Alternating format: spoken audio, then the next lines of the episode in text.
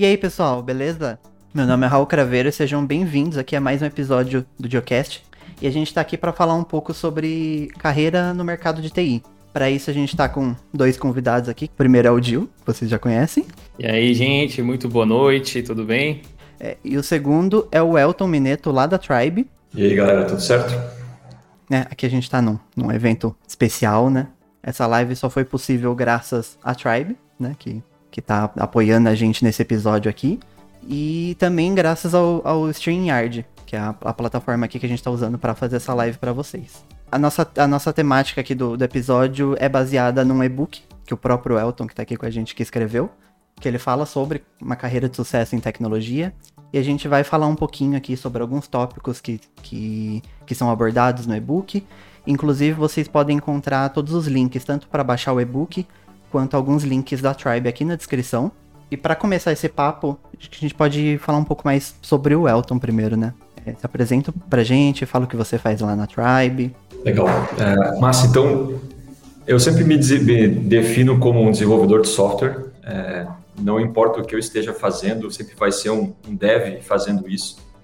E eu venho fazendo isso já há 20, 24 anos, mais ou menos. É, então, é, eu sempre gostei muito de desenvolvimento de software. Eu nesse meio tempo, como eu falei, eu fiz outras coisas. Eu dei aula, sou professor, eu escrevi alguns livros. Eu gosto muito de palestrar, gosto muito de escrever no meu, no meu blog e, e também participei muito de é, comunidades de, open source como PHP, Go, Linux. Então, é, essa é a minha história. Hoje na Tribe eu sou tech manager.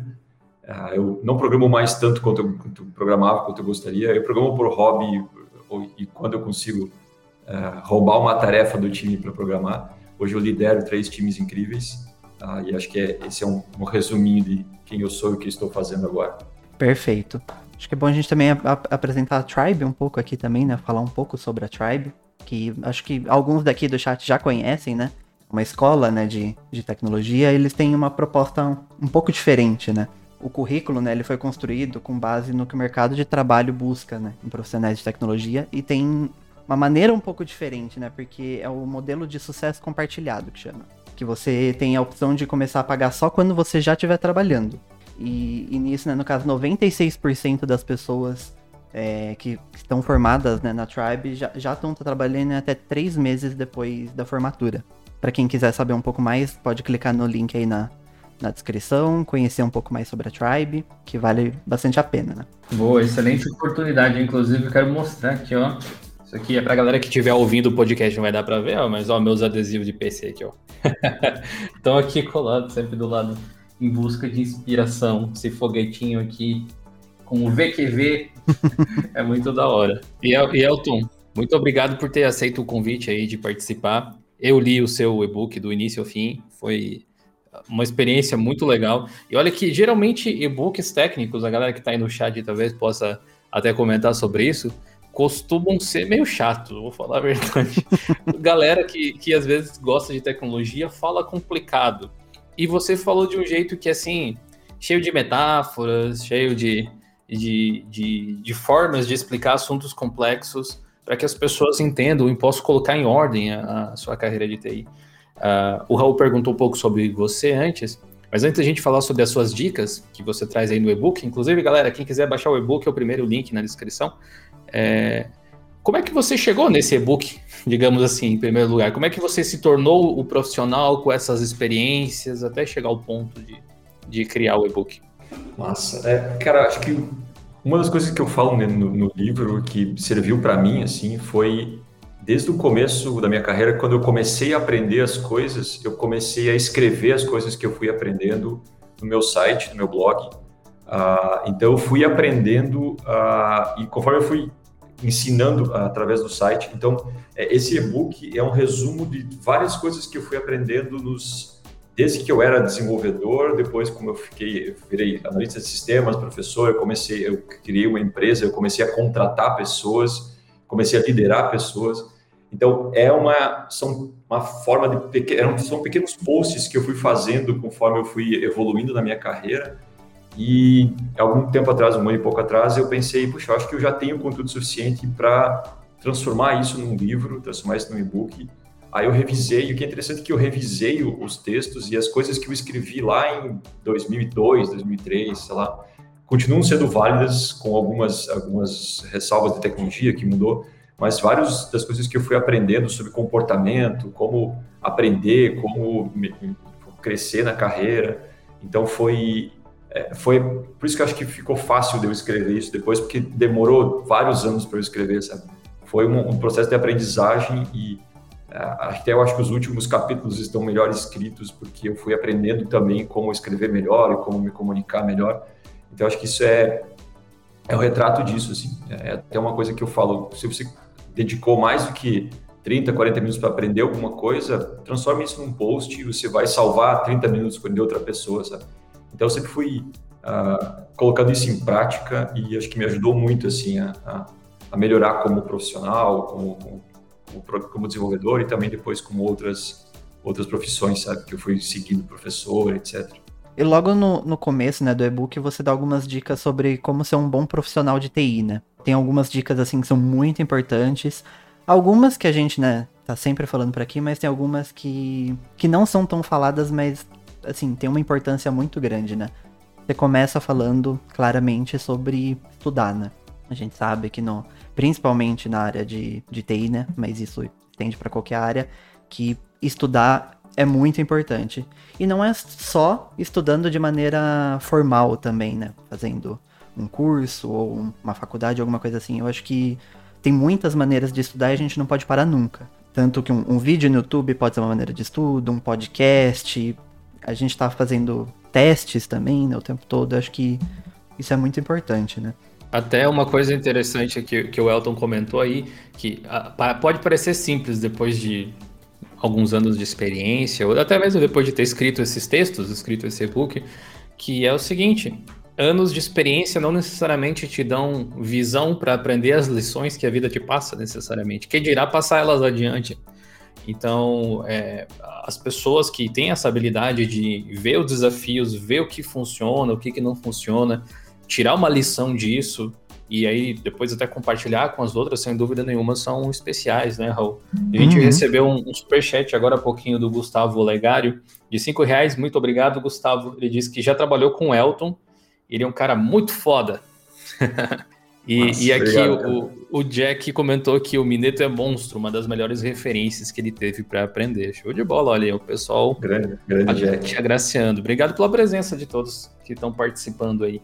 É, inclusive, né, é, seguindo nessa linha, acho que faz muito sentido com algumas coisas que você até fala no, no e-book, né, de fazer networking e também de, de ser mentor, de, de ter um mentor também, né, que acho que isso é algo que acho que muitas pessoas também, né, meio que não levam tão a sério, mas que é muito importante, né, você ter esses contatos pode te ajudar uhum. não só para aprender, mas como para crescer na carreira, né, às vezes ter uma, uma oportunidade assim nova, né, realmente é, é muito importante. É, eu, eu, gosto muito do, do uma, de uma. Eu gosto de fazer analogias, vocês já comentaram eh, sobre isso, eu acho mais fácil de, de explicar as coisas, mas o, acho que grande maioria que está aqui gosta, ou todos conhece Star Wars, mas Star Wars tem na mitologia tem o, o conceito do Jedi e o Padawan, né, que você, você vira um Padawan, que é um aprendiz, quando você começa a se dedicar a estudar, no caso a arte Jedi, né, mas você começa a se dedicar a estudar e você vira um Jedi, você vira um mestre quando você se prova uh, bom o suficiente ou quando você começa a mentorar um, um outro padawan, sabe? Quando você começa a, a explicar para outra pessoa as coisas que você aprendeu, tipo, isso é um muda a tua cabeça assim, muda a forma que você aprendeu, fortalece muito o que você aprendeu. Então esse networking que você comentou é muito importante assim, tipo, sempre que eu fui aprendendo alguma coisa, eu fui tentando repassar e isso dá um karma positivo que quando se precisa, uh, as pessoas te ajudam de volta, sabe? Então, acho que isso é, tem, tem o termo que é o give back, né? Dar de volta, mas eu acho que melhor é give first, assim, dá primeiro e você vai conseguir ter muito, muito retornos quanto a isso, sabe? Acho que funciona bastante. É, eu acho que as pessoas também acham que, assim, para você ser mentor, você precisa ter a pessoa com mais conhecimento da sua área, sabe? Você precisa ser o top 1. E não é bem assim, né? Porque às vezes, tipo, você não, não é o mais experiente, sei lá, numa tecnologia específica, numa linguagem de programação, Mas você tem, passou por algumas experiências, né, no mercado de trabalho, alguma coisa assim que você pode compartilhar, né? E isso pode ajudar muito na, na carreira de alguém, às vezes, sei lá, alguma dúvida que a pessoa tem, alguma descoberta que você fez, seja algo técnico mesmo ou não. Então eu acho que é muito importante a gente ter essa troca, né? Que é algo que a gente até faz aqui no YouTube também, né? A gente tá realmente passando o que a gente sabe e a gente também aprende muito com comentários, com com e-mail que o pessoal manda, sabe, falando as coisas. É, acho que isso é realmente bem válido. E sabe de uma coisa, Raul? Muitas vezes as pessoas, tipo, estão na área, elas estão buscando se destacar naturalmente, como todo profissional quer, né? Ser reconhecido pelo seu trabalho, aquela coisa assim. É, mas essa autoridade, ela se forma muito mais naturalmente quando você entrega conteúdo gratuito para as pessoas. Ela se uhum. forma muito mais naturalmente quando você é, faz uh, uma entrega primeiro, como disse o Elton, quando você se dedica a resolver o problema das outras pessoas. Inclusive, Elton, esses textos eles ainda estão no seu blog, alguns deles, tem outros que não foram pro e-book também. Como é que é o, o seu site, para a galera que precisar acessar de repente? Eu sou egomaníaco, então o site é eltomineto.dev. É, não consegui também pensar o nome mais chique. Mas é, eu, eu, esse, eu mantenho esse site, esse blog, desde acho que 2003, se não me engano. Então, você vai ver lá os primeiros, tipo, ah, quando eu aprendi a usar Ajax, sabe? Tem um post sobre isso. Quando eu aprendi, é, sei lá, usar é, PHP, para fazer tal coisa em PHP, sabe? Então, eu fui aprendendo e, e, e colocando, e várias vezes eu procurei no Google alguma coisa e encontrei um post meu, prova de que eu era mais inteligente no passado, porque eu esqueci o que eu tinha feito. Então, tem me ajudado bastante. É um, um bom exercício. Escrever, assim, é um, é um skill que a gente precisa no dia a dia, ainda mais agora no remoto, né? A gente passa muito tempo é, escrevendo no chat, então ajuda bastante a praticar. Isso é bem comum, inclusive, né? A gente que acaba colocando conteúdo na internet. Várias vezes também já me peguei precisando fazer alguma coisa e indo atrás de um post que eu mesmo escrevi. Né? Que, inclusive, um, um dos tópicos né, que você fala é para criar um blog, né? Eu acho que hoje em dia, né? Do jeito que a internet tá hoje em dia, não precisa ser necessariamente um blog, mas eu acho que a gente compartilhar é, conhecimento na internet é muito importante, né? Porque quantas vezes que a gente não tinha uma dúvida, um problema, a gente foi pesquisar na internet porque alguém fez um post ensinando a resolver um problema específico e aquilo, tipo, salvou a nossa vida, né? Na, na carreira, né? Hoje eu acho que, tipo, apesar de eu ser fã né, de blog, eu acho muito válido, mas às vezes, sei lá, você tem um um Twitter, ter um Instagram, ter um canal no YouTube, sabe? Também pode ser muito válido. Em alguns casos até mais fácil, né? De manter, de, de produzir. É, mas acho que essa é uma dica também muito boa, né? É, eu acho que achar, achar isso que você falou, achar uma forma de, de, de, compartilhar, assim, qual a forma mais legal que você gosta, que você consegue compartilhar, assim, um post, um tweet, um, um vídeo, então cada um acha uma forma que, que gosta mais, que se dá melhor, sabe?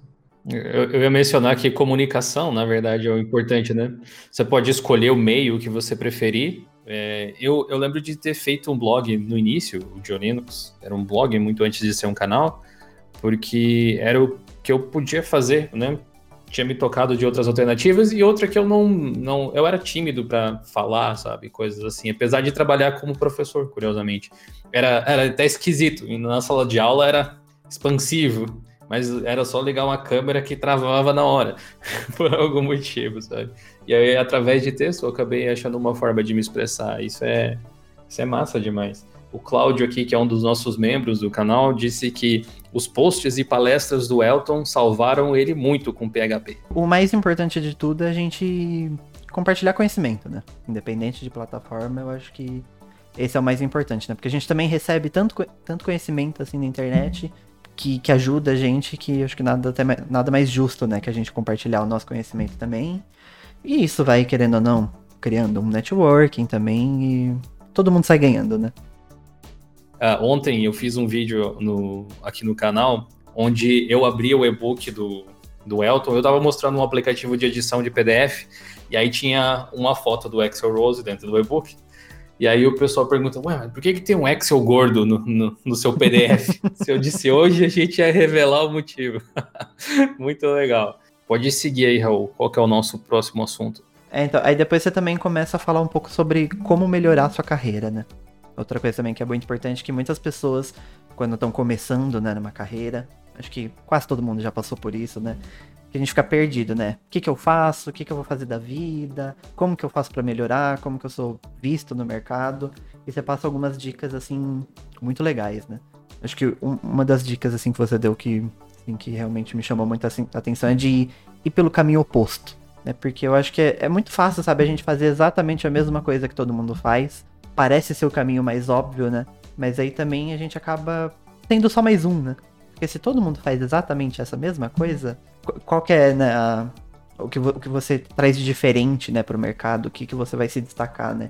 Então acho que é muito importante, sabe? Você dar um passo para trás e ver, tá, o que, que eu posso fazer diferente, o que eu posso trazer para ser não necessariamente melhor que os outros, mas para me destacar. É, eu acho que além de, de, destaque, assim, eu acho que a palavra que eu tenho ouvido bastante, assim, tem refletido bastante é impacto, assim, ver onde é que você consegue causar mais impacto no, no teu time, na tua empresa.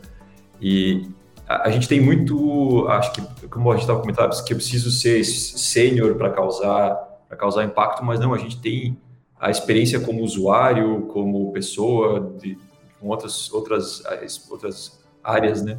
É, eu estava conversando com uma pessoa, da, uma estudante da Tribe, que ela é formada em contabilidade, se não me engano, e está estudando agora para ser desenvolvedor de software.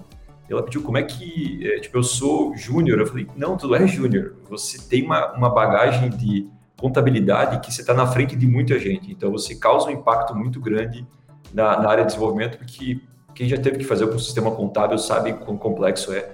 Então, ela já tem isso. Então, a gente sempre traz contribuições é, para tudo, né? Para tudo que a gente faz. Então, é por isso que é importante ter um time diverso, com experiências diferentes, com vivências diferentes. Então, é mais um exemplo, assim, acho que é tentar é, ir um pouco além de só codar, assim, sabe? A gente é pago para resolver problemas. Às vezes, é, geralmente é com código, mas às vezes é com, com outras coisas, né? Outras técnicas. Ter essa, esse senso de time, né? É muito importante, porque a gente também tem muito esse tabu, né? De que o desenvolvedor é todos são introvertidos, que não fala, que é cada um por si. É, já vi muita gente falando, né, que quer trabalhar com desenvolvimento porque é eu e o computador, mas assim, não é bem assim, né? A gente trabalha num time, numa empresa, com mais pessoas, e também se a gente não entrar em contato com outras pessoas, a gente vai ficar sempre naquilo, né? A gente não vai aprender, não vai ensinar e meio que vai estagnar, né? E também você fala também sobre estar no meio dos melhores, né? Até né, nessa questão de time, eu acho que é, é muito importante também, porque se a gente sempre for o melhor, né, do, ali do grupo, o que, que a gente vai aprender, né? A gente vai ficar naquela ali, né? Você tem que estar sempre rodeado com os melhores, aprendendo e ter humildade também de saber que você não é o melhor do mundo. Isso acho que agrega muito, assim, pra gente aprender mais, né? E, e isso é, é, é, eu, tenho, assim, uma, uma um negócio pessoal, assim, os pontos que me, me, trazem, me fazem pensar que uma empresa, um lugar onde eu estou é, é, ideal, assim, é onde eu tenho desafios técnicos que eu consiga crescer, onde eu tenha pessoas onde eu consiga aprender uh, e onde eu tenha e o propósito da empresa, do time bate com meus propósitos. Acho que esses três tópicos são importantes para mim e isso de pessoas que vai muito disso, assim. E não é só técnico, assim, sabe? Você, é, tipo, hoje eu sou a pessoa mais velha do, do do, da área de desenvolvimento de software na, na Tribe. Sou, é, de novo, eu sempre sou o mais velho, é, mas eu aprendo muito com outras as pessoas que têm, tipo, 20 anos de vida, eu tenho mais tempo de carteira assinada do, do que isso, eu acho. Mas eu aprendo muito com eles é, de tecnologia, de, de, produto, de então não só de código, mas de gestão de, de pessoas. Então é, eu, eu sempre tento olhar assim, o que, que as pessoas que estão ao meu redor, o que, que eu consigo aprender com elas, o que, que eu consigo ensinar também, mas acho que estar rodeado de pessoas que te, te empurram para frente, assim, é, é, muito legal, sabe? Eu tenho, eu tenho uma pergunta em relação a isso, Elton.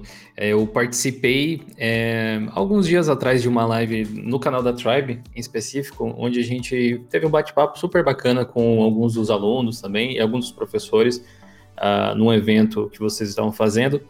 E um dos assuntos que a gente falou lá tem a ver justamente com essa coisa de você se engajar com a sua equipe, ter mestres ali, ser mentor também de alguém ao mesmo tempo. Uh, e uma das alunas tinha mencionado que era difícil muitas vezes se expor e pedir ajuda para quem estava começando aí. Uh, assim, do, do auge da sua experiência, como é que funciona? Como é que você deve fazer essa, essa aproximação com os seus colegas de trabalho? Porque tem algumas pessoas que se sentem vulneráveis, né? Pedindo ajuda ou alguma coisa desse tipo, porque, sei lá, vai parecer que eu não sou competente o suficiente para fazer por mim mesmo. E tem outras pessoas um pouco, talvez até egoístas, daria para dizer, que não querem ajudar os outros para que eles não ultrapassem você de alguma forma. Como é que você vê essa questão? Cara, eu acho que isso é um ambiente é, complicado, assim, quando acontece esse tipo de coisa. Acho que no papel do, de liderança, assim, ou de pessoa mais sênior do, do, time, você tem que tentar uh, fomentar esse tipo de, de, de, comportamento positivo, assim, as pessoas perguntarem, se ajudarem, explicarem. E acho que uma forma de se fazer isso é, por exemplo, tipo, eu pergunto muito, eu não, tipo, eu não tenho vergonha nenhuma de perguntar para a pessoa que acabou de chegar no time ou que teoricamente é bem mais é, júnior do que eu. Só que eu, eu, eu recotei, é, é, falou, você falou uma palavra importante antes, que é humildade, assim. Tipo, tem que ser humilde e dizer, cara, eu não vou saber tudo. Com o passar do tempo, você acaba se especializando muito numa área, é, ou cada vez mais. Então, tipo, eu conheço muito pouco de front-end, por exemplo. Conheço suficiente para contratar pessoas é, que eu confio para me ajudar a, a montar as, a, o time, sabe?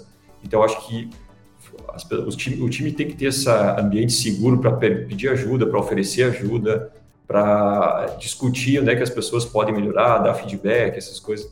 Eu acho que é um, tipo, um ambiente que tem que ser cultivado, assim, sabe? Todo mundo tem aprender, né, com, com todo mundo, né? Tanto os mais novos com os mais velhos, né? Não adianta também. Tem muita gente aí que é mais nova que a, a Acho que isso é muito comum na adolescência, né? Acho que todo mundo passou por essa fase que acha que sabe tudo sobre o mundo, que não, porque aquela geração mais velha não, não sabe de nada, não entende o meu mundo.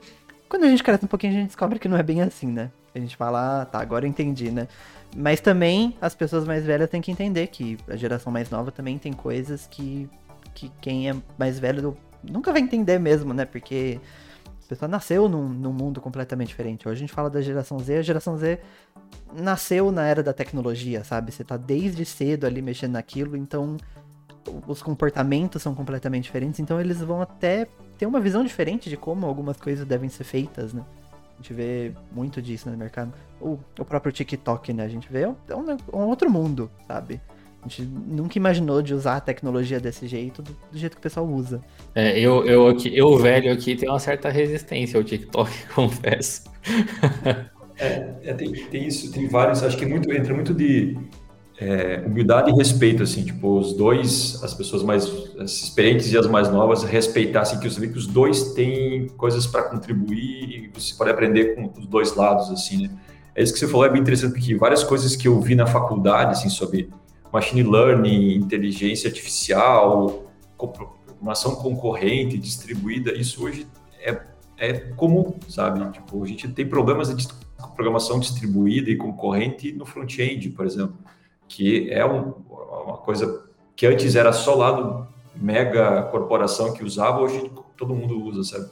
Então, tem que saber usar essas, essas coisas novas, assim, e respeitar os, os dois lados. Inclusive, quando você falou sobre é, que você vai acaba se especializando e tal, e inevitavelmente você acaba precisando de ajuda de pessoas mais experientes em outras áreas que, que elas se especializaram, um, uma das lições que você passa no seu livro, e eu vou mencionar de novo, agora eu fixei aí o link para vocês baixarem no topo do chat, pessoal, para quem está assistindo aí no, no YouTube, né, que não está ouvindo o podcast, uh, que é para você não se apaixonar por uma tecnologia.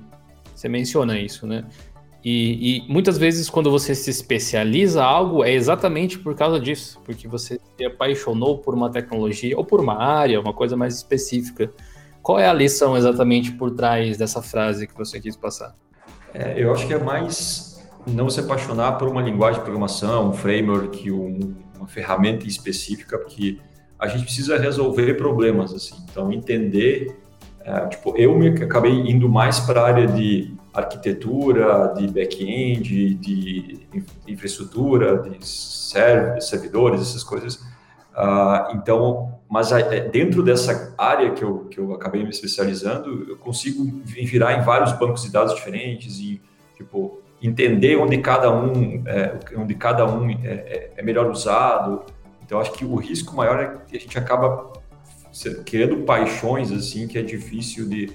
de é, essas, essas velhas brigas, brigas que a gente tem o tempo inteiro na internet, né? VI versus Emacs, Java versus o universo, JavaScript, sabe? Ah, tudo é, é, é, o meu framework é melhor que o outro. Então, entender onde é que as coisas deveriam. Às vezes, você não precisa de um framework, às vezes só uma página estática resolve. Às vezes, você precisa fazer uma, um aplicativo mobile nativo, às vezes pode ser um, uma página é, é, responsiva, sabe? Entender onde tipo a, a tecnologia é um meio para resolver um problema e não é, tipo tentar encaixar o, a, o quadrado no círculo ali o tempo inteiro porque você gosta muito de uma, de uma de uma solução, sabe? Acho que isso é uma coisa que a gente aprende com o tempo, assim, que eu no começo eu queria fazer tudo com PHP, foi a primeira linguagem profissional que eu cresci si, assim, usei bastante tempo. E aí o próprio criador do PHP fala que, cara, tem coisas que não, não faz sentido você usar PHP. Então você começa a entender que cada ferramenta tem seu lugar, tem sua, sua necessidade, e usar elas juntos é que resolve o teu problema melhor, sabe? Adorei a analogia aí, de colocar a, a, o quadrado ali dentro do, do círculo. Ou vou usar isso a partir de hoje. Realmente é isso. É, eu, eu acompanho muito esse mercado de CMS da vida, né? Eu, eu gosto muito de Genstack, por exemplo, eu gosto de... Particularmente sou meio fã do, do Jekyll, né? Mas tem... Cada dia aparece um novo, né? E eu vejo muito também de gente brigando por essas coisas. E, ah, não, porque tem que fazer tudo com Genstack.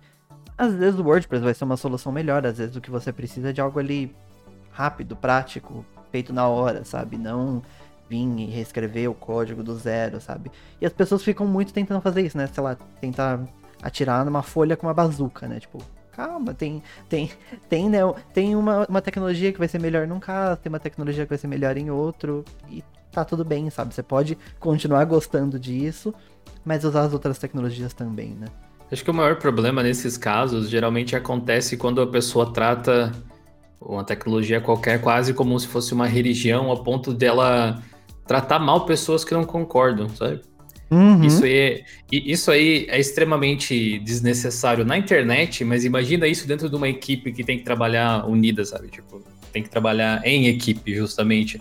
Não dá pra ter uma mentalidade desse tipo. É, as pessoas são fanboys de tecnologia, né? Tipo, calma, sabe? É... Vira, tudo vira time de futebol no Brasil, né? Tipo, você pode gostar, mas usar os outros também, né? Tá, tá tudo certo, né? Ou você pode até se limitar e não usar os outros, mas não precisa desdenhar de quem tem uma mente mais aberta. Então, dá para pensar desse jeito também, né? É, Elton, eu queria mudar um pouquinho o assunto a respeito da criação de marcas pessoais. A gente falou aqui sobre um pouco de é, melhorias na, na, carreira, né? Como deixar o ambiente de trabalho melhor, como se relacionar com os colegas. Mas uma coisa super importante para as pessoas é conseguir fazer o, o automarketing digamos assim. Porque se você chegar hoje com um PDF com seu currículo lá, só com algumas informações, tipo, estudei isso, estudei aquilo, muito provavelmente já não é mais o suficiente, pelo menos não é um diferencial mais. E a gente gostaria de falar um pouco a respeito de como criar a sua marca pessoal, que é um dos assuntos que você aborda também no livro ali. Uh, que, que lições, assim, você consegue trazer para a gente? Quais são os, os elementos principais para quem quer criar uma marca pessoal, como desenvolvedor, talvez, ou como qualquer é, atuante na carreira de TI? Massa. É, o meu irmão ele é ilustrador, então se tu perguntar para ele, ó, oh, Éder, eu quero te contratar, ele vai te trazer um portfólio. Ele não vai te trazer um pedaço de papel dizendo o que, que ele é capaz de fazer. Ele vai te trazer todas as ilustrações que ele já fez lá para Hellmans, para MTV, é, fazendo propaganda para o meu irmão, hein? Todas as coisas que ele já fez, assim, ele tem o que mostrar que, a gente, que ele já fez. E eu acho que isso é, funciona muito bem para nós também, tipo, conseguindo montar o nosso portfólio, eh, ter a nossa marca, assim, é, código no GitHub, palestra que a gente deu, post, vídeo, sabe, projetos que a gente já fez, contribuições. Então, tomar cuidado com, tipo, começar aos poucos a agregar coisas ao teu, ao teu histórico, assim, quando as pessoas procuram você na internet ou ouvir falar de você, o que, que, elas vão falar de você, assim, qual é teu, teu histórico profissional, sabe? Então, eu me inspirei muito nessa, nesse caso do meu irmão, assim, de mostrar para mim, olha, olha, só o que eu fiz. Ele não está me dizendo que ele é capaz de, de, de usar o, lá, o, Illustrator. Ele me diz, ó, oh, eu já fiz isso. Então, acho que isso é uma coisa que a gente pode aprender e E hoje a gente, é, a gente consegue fazer de várias formas. É como, botar no GitHub os projetos que a gente aprendeu e criou lá, nem que seja um projeto pequeno, mas é, tipo, mostrar o que, você está aprendendo, escrever lá, sabe, escrever, é, fazer um vídeo, escrever um, participar de um evento, seja, seja palestrando ou organizando um evento. Então são várias coisas que a gente começa a fazer deliberadamente assim, que vai agregando, vai dando autoridade ao nosso nome assim. Então, é, que, que, por exemplo, eu consegui montar uma certa autoridade em algumas tipo, um pouco de PHP, em Go. Então foi deliberadamente assim, eu fui escrevendo sobre, eu fui me envolvendo em comunidades. Quando me mudei aqui para Florianópolis, pra, é, poxa, não tinha uma comunidade de Go. Eu falei, cara, vamos montar uma comunidade, vamos criar, começar a criar um meetup. Então, essas coisas que você vai fazendo, eu acho que é, demora um pouco para dar retorno, não é imediato, assim, é, é um marketing de longo prazo, assim, mas que ele perdura, assim, sabe? Acho que, bom, o Dio Linux está quantos anos no ar? Né? Acho, que, acho que são mais de 10, né, se não me engano. Então, é, 10 anos por aí. É, então, é um processo que demora, às vezes, talvez, para solidificar, mas, cara, é, depois que o nome está feito, assim, é, é recompensador, sabe? Acaba fazendo link com muitas coisas que a gente já falou também, né? O networking, né, vai construindo a sua, sua marca pessoal também.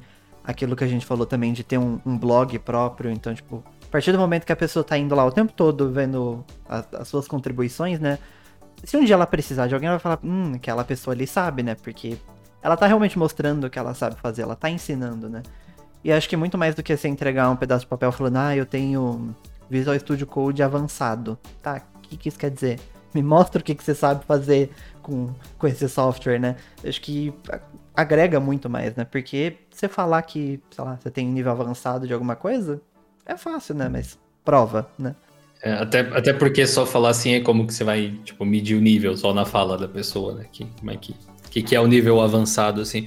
Inclusive, uma das coisas que eu diria para as pessoas que, pelo menos uh, na minha experiência, ajudou muito quando eu estava começando a estudar sobre tecnologia, dá para se dizer, é participar de forma ativa e produtiva de fóruns, por exemplo.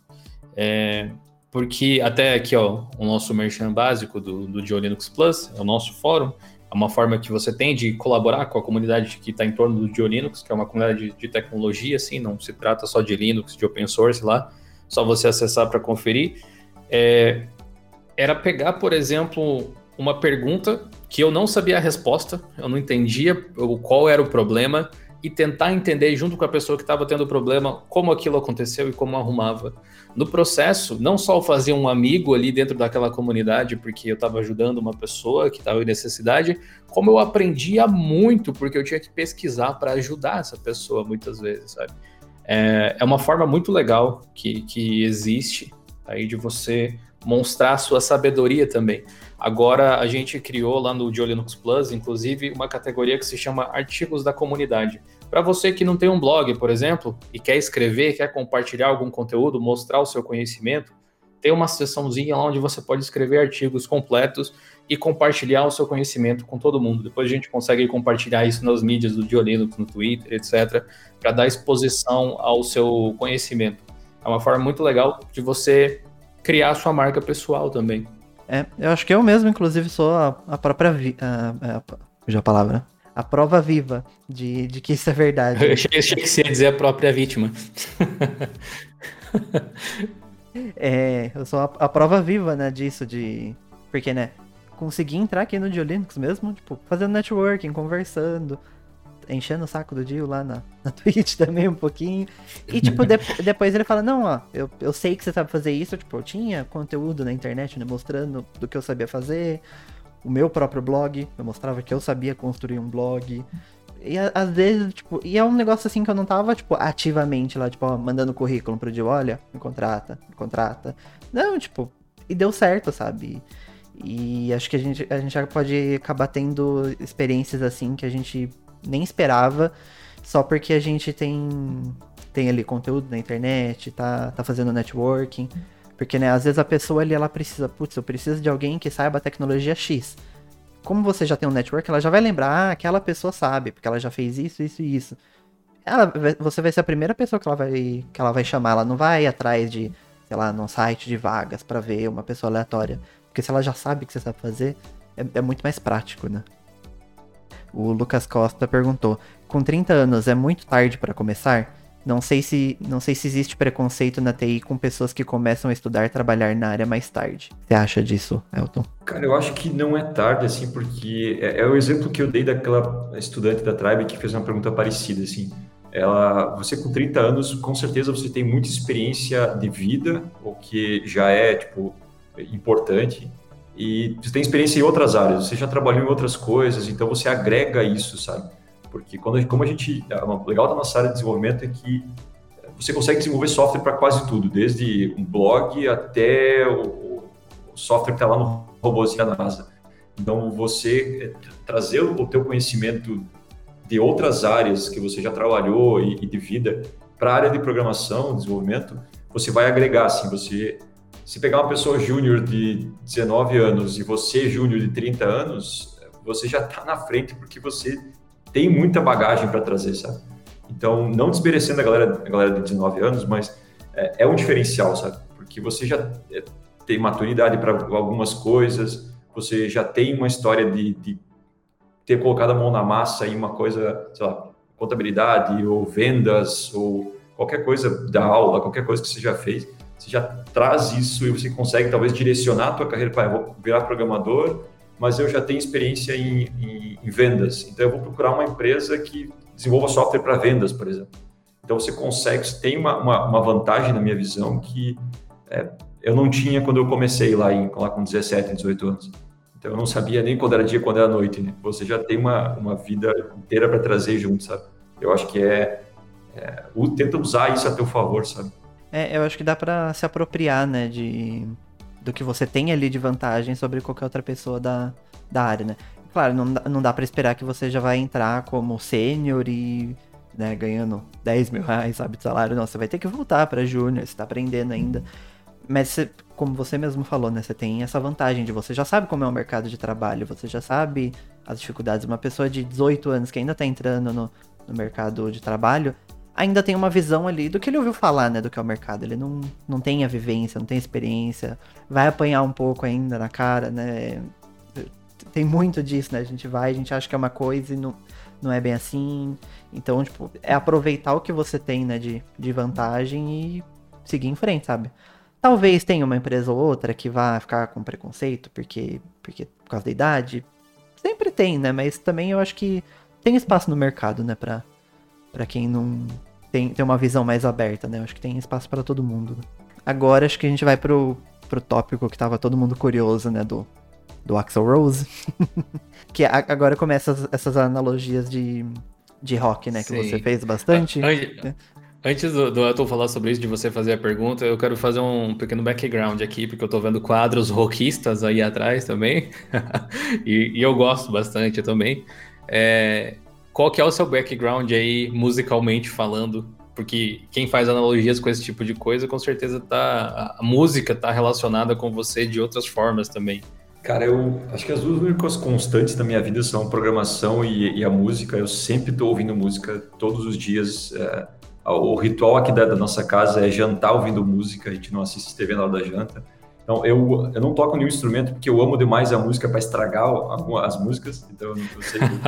eu, eu toquei alguma coisa de teclado quando era pequeno. Minha filha agora está aprendendo também. Então, mas não, é, eu sou um fã hardcore, assim, gosto muito de, de heavy metal, de rock, de blues, de country, eu gosto de várias coisas. Uh, não gosto de tudo, todas as coisas, mas gosto de várias. Então, é, acho que eu sempre gostei de, de, de, procurar bandas novas, de ver a história da banda, ver os discos e quando que foi gravado e quem foi o produtor, sabe? Eu sempre fui meio nerd de música, assim. Gosto muito de, de ler sobre isso, assistir documentários, assistindo um documentário fantástico agora sobre todos os discos que são, foram lançados em 1971, tá na Apple TV Plus. Então eu gosto de, de, desse assunto. E quando eu fui começar a escrever, acho que meio que foi surgindo analogias, assim, sabe? Tipo, ah, foi assistir um vídeo sobre a história do, do, do, do ACDC. Então, poxa, olha só, tem várias coisas aqui que dá para fazer, é, fazer analogia com o que eu estou passando no meu trabalho, sabe? O que, que eu estou passando na carreira. Várias coisas, tipo, ver um, um documentário do Metallica que eles eles tocam, eles ensaiam todas as vezes antes de, de, ir para o show, sabe? Tipo, é um, um, vídeo de backstage eles ensaiam, eles tocam juntos há 30, 30 e poucos anos e eles sempre ensaiam antes. Então, isso, por que, que a gente, programador, é, não pratica o nosso ofício, não, não um, um esportista ou um músico, eu estou vendo um, um, violão ali, você toca, você pratica antes de entrar no palco, sabe? Você, você ensaia antes de entrar no palco. Então, por que, que a gente quer é, eu acho que programação é uma forma de arte, assim como a música, é, que você consegue criar coisas do nada e consegue compor e resolver coisas de, de formas diferentes. Então, eu, eu, gosto muito dessa ideia, assim, que eu deveria praticar isso, sabe? Com pequenos exercícios ou pequenas leituras, ou, é, no próprio, no próprio dia a dia do trabalho e também por, por conta própria. Então, é, essas analogias vieram dessa minha paixão assim por música, de sempre gostar e, e ler o tempo inteiro e ver o tempo inteiro sobre elas. Sabe? Muito massa. O Gil vai ter que me ajudar um pouquinho aqui, porque eu realmente eu, eu gosto muito de música também, mas eu confesso que essa área de rock, assim, eu sei o mínimo do mínimo, sabe? A minha irmã gosta muito de rock, então eu sei algumas coisas por causa dela, mas assim, não é o tipo de música que eu ouço no dia a dia, então Confe Mas assim, ainda assim, sabe, o, o e-book eu achei que foi tão claro assim que realmente, mesmo, por exemplo, falando do ACDC, falando do Dave Grohl, por exemplo, eu ainda assim consegui entender perfeitamente, sabe? Confesso que eu só fui realmente entender quem era o Dave Grohl, porque depois tinha foto. Eu, ah, tá, agora eu sei quem é. é, é, que, é que ele usou pelo menos tipo uns rockstars famosões, assim, que a maior parte das pessoas já viu a foto, pelo menos, né? Isso ajuda. O Dave Grohl não sabia quem era pelo nome, mas depois eu vi a foto, ah, tá, não, eu sei quem é sim. É, então, inclusive, né, é, esse tópico que você fala é de seja um programador Dave Grohl e não Axel Rose. Co como que você chegou nessa comparação, né? Pô, Lucas, é, eu lembro de ter lido um de ter lido um post nessa época que eu escrevi esse, esse, essa parte do, do e-book, que falava que, é, que era ruim ser programador rockstar, por causa da, que tinha uma aquelas vagas, é a procura programador ninja, procura programador rockstar. E aí eu fui para não, mas espera aí, tem diferentes tipos de rockstar. Tem pessoas que são como o Axel Rose, que são meio egomaníacos, que gostam de trazer toda a atenção para si, que é, fazem exigências malucas para tocar no show, que não são tão team players, que uh, acompanham a história do, do Axel Rose, do, do Guns, sabe o que aconteceu ali, levou 10 anos para fazer um, um, um disco, a, o Chinese Democracy, porque ficou ref, refatorando o disco, a galera da refatoração infinita, que nunca publica nada, sabe? É, por então, nada aí ficou coisa... ruim ainda. É, então não, não gostei. Também não. Ficou refatorando 10 anos. E por outro lado, tem o Dave Grohl, que quem já viu a história é o cara mais gente boa da música. Ele toca com todas as. Tipo, ele vai tocar de graça na, na, na, banda dos amigos, ele faz churrasco dos caras, ele é, tipo, ajuda a compor música, lançou várias bandas. Ele é um cara team player, assim, sabe? Que toca, que toca pra banda, assim, sabe? E, todo, todo o histórico dele, assim, que, então, é, essa comparação que eu fiz, fiz fazer, assim, não seja um rockstar no sentido mal da palavra, mas seja um rockstar no sentido bom, assim, que é, é continuar criando coisas e continuar sendo criativo e empurrando a tecnologia para frente, sem querer todo o ego para ti, sabe? Então tem essa diferença de, de, de entonação da palavra rockstar, sabe? Não é só mal, sabe? É, você fala também bastante nesse tópico sobre feedbacks, né? Pra gente aceitar, né? Feedback, saber aceitar, porque, né? Às vezes a pessoa tá vindo falando, olha, esse código não tá bom, tá ruim, sabe? E, e, tem muita gente que vai levar isso como ataque à pessoa, né? Tipo, pronto, ah não, tá falando que eu sou um lixo. Não é bem assim, né? Tipo, é, às vezes tá só, tipo, dando uma dica ali, ó, não, se fizer isso aqui é melhor. É, então, tipo, a gente saber aceitar, né, feedbacks e também dar feedbacks honestos, sem julgamentos, assim, e que também que a gente. É, isso é algo que a gente fala muito no fórum também, né? De ataque ideias e não pessoas, né? Porque às vezes a gente não concorda com uma ideia, não concorda, sei lá, com o procedimento que o código foi feito, ou sei lá, alguma coisa assim do tipo. Mas não quer dizer que a gente tá atacando a pessoa, né? Acho que as pessoas têm que saber separar isso um pouco. Que isso vai ser bom para todo mundo, tanto para quem tá dando feedback quanto para quem tá recebendo, né? É, eu acho que não tem feedback ruim, assim. Feedback é ruim é não receber feedback. Então, se a pessoa se esforçou, teve o trabalho de vir te falar alguma coisa, Então, no mínimo, ela teve uma, uma boa vontade. Pode ser que ela não entregou o feedback da maneira correta, isso que você falou, talvez a pessoa não está sabendo se expressar ou sendo. E aí você tem que. É uma, uma, um skill que se pratica também de dar bons feedbacks, trazer alternativas, e principalmente quando está falando de código, né? Porque tem várias maneiras de resolver o mesmo, o mesmo algoritmo, né? Então, você trazer, ó, por que, que a gente não faz dessa forma? Ou dessa forma eu já fiz é mais rápido, ou já li um post que fala sobre isso, sabe? Então, é, aceitar, dar e receber feedbacks, eu acho que é sempre é, útil, assim, para quem está recebendo e para quem está dando também. É, você fala também sobre ser uma pessoa em formato T. Isso que eu achei bem legal, sabe? Você ser especialista em um campo, que eu acho que até, na maioria dos, dos casos, vai ser tipo um procedimento natural, né? Você vai acabar se especializando num campo, seguindo, mas sempre ter um conhecimento superficial, né? Num, num conjunto de tecnologias, nesse caso. Literalmente não. O formato do T, né? Eu acho que essa é um, uma dica muito interessante, sabe? Que, que a gente pode aproveitar. Porque não é porque você é especialista, por exemplo, em, sei lá, em back-end, que você não precisa saber nada de front-end, que você não precisa ter a mínima noção de como funciona, né? Acho que um pouquinho ali, até para você, tipo, poder trabalhar em equipe melhor, né? Porque não adianta você ele só focar no seu e depois, tipo, quem vai trabalhar nas outras partes que se vire, sabe? Acho que acaba todas as dicas acabam se interligando também, né? É, isso é, é bem útil pro time e para você, assim, acho que para a carreira você acaba com o tempo se especializando em algumas coisas, mas ter uma noção, assim, tem uma outra analogia que é legal também, que além do, do, do profissional em T, que é imaginar a tua carreira como uma parede branca e você pega um pincel de tinta e passa o pincel assim, né?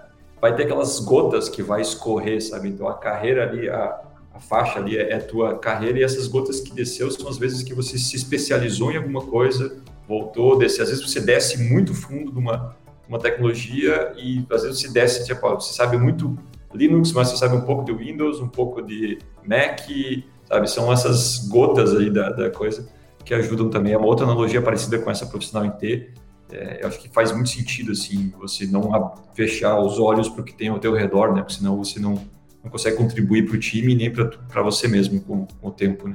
É o Tomineto, o rei das analogias, senhoras e senhores. Velho, velho adora fazer essas coisas.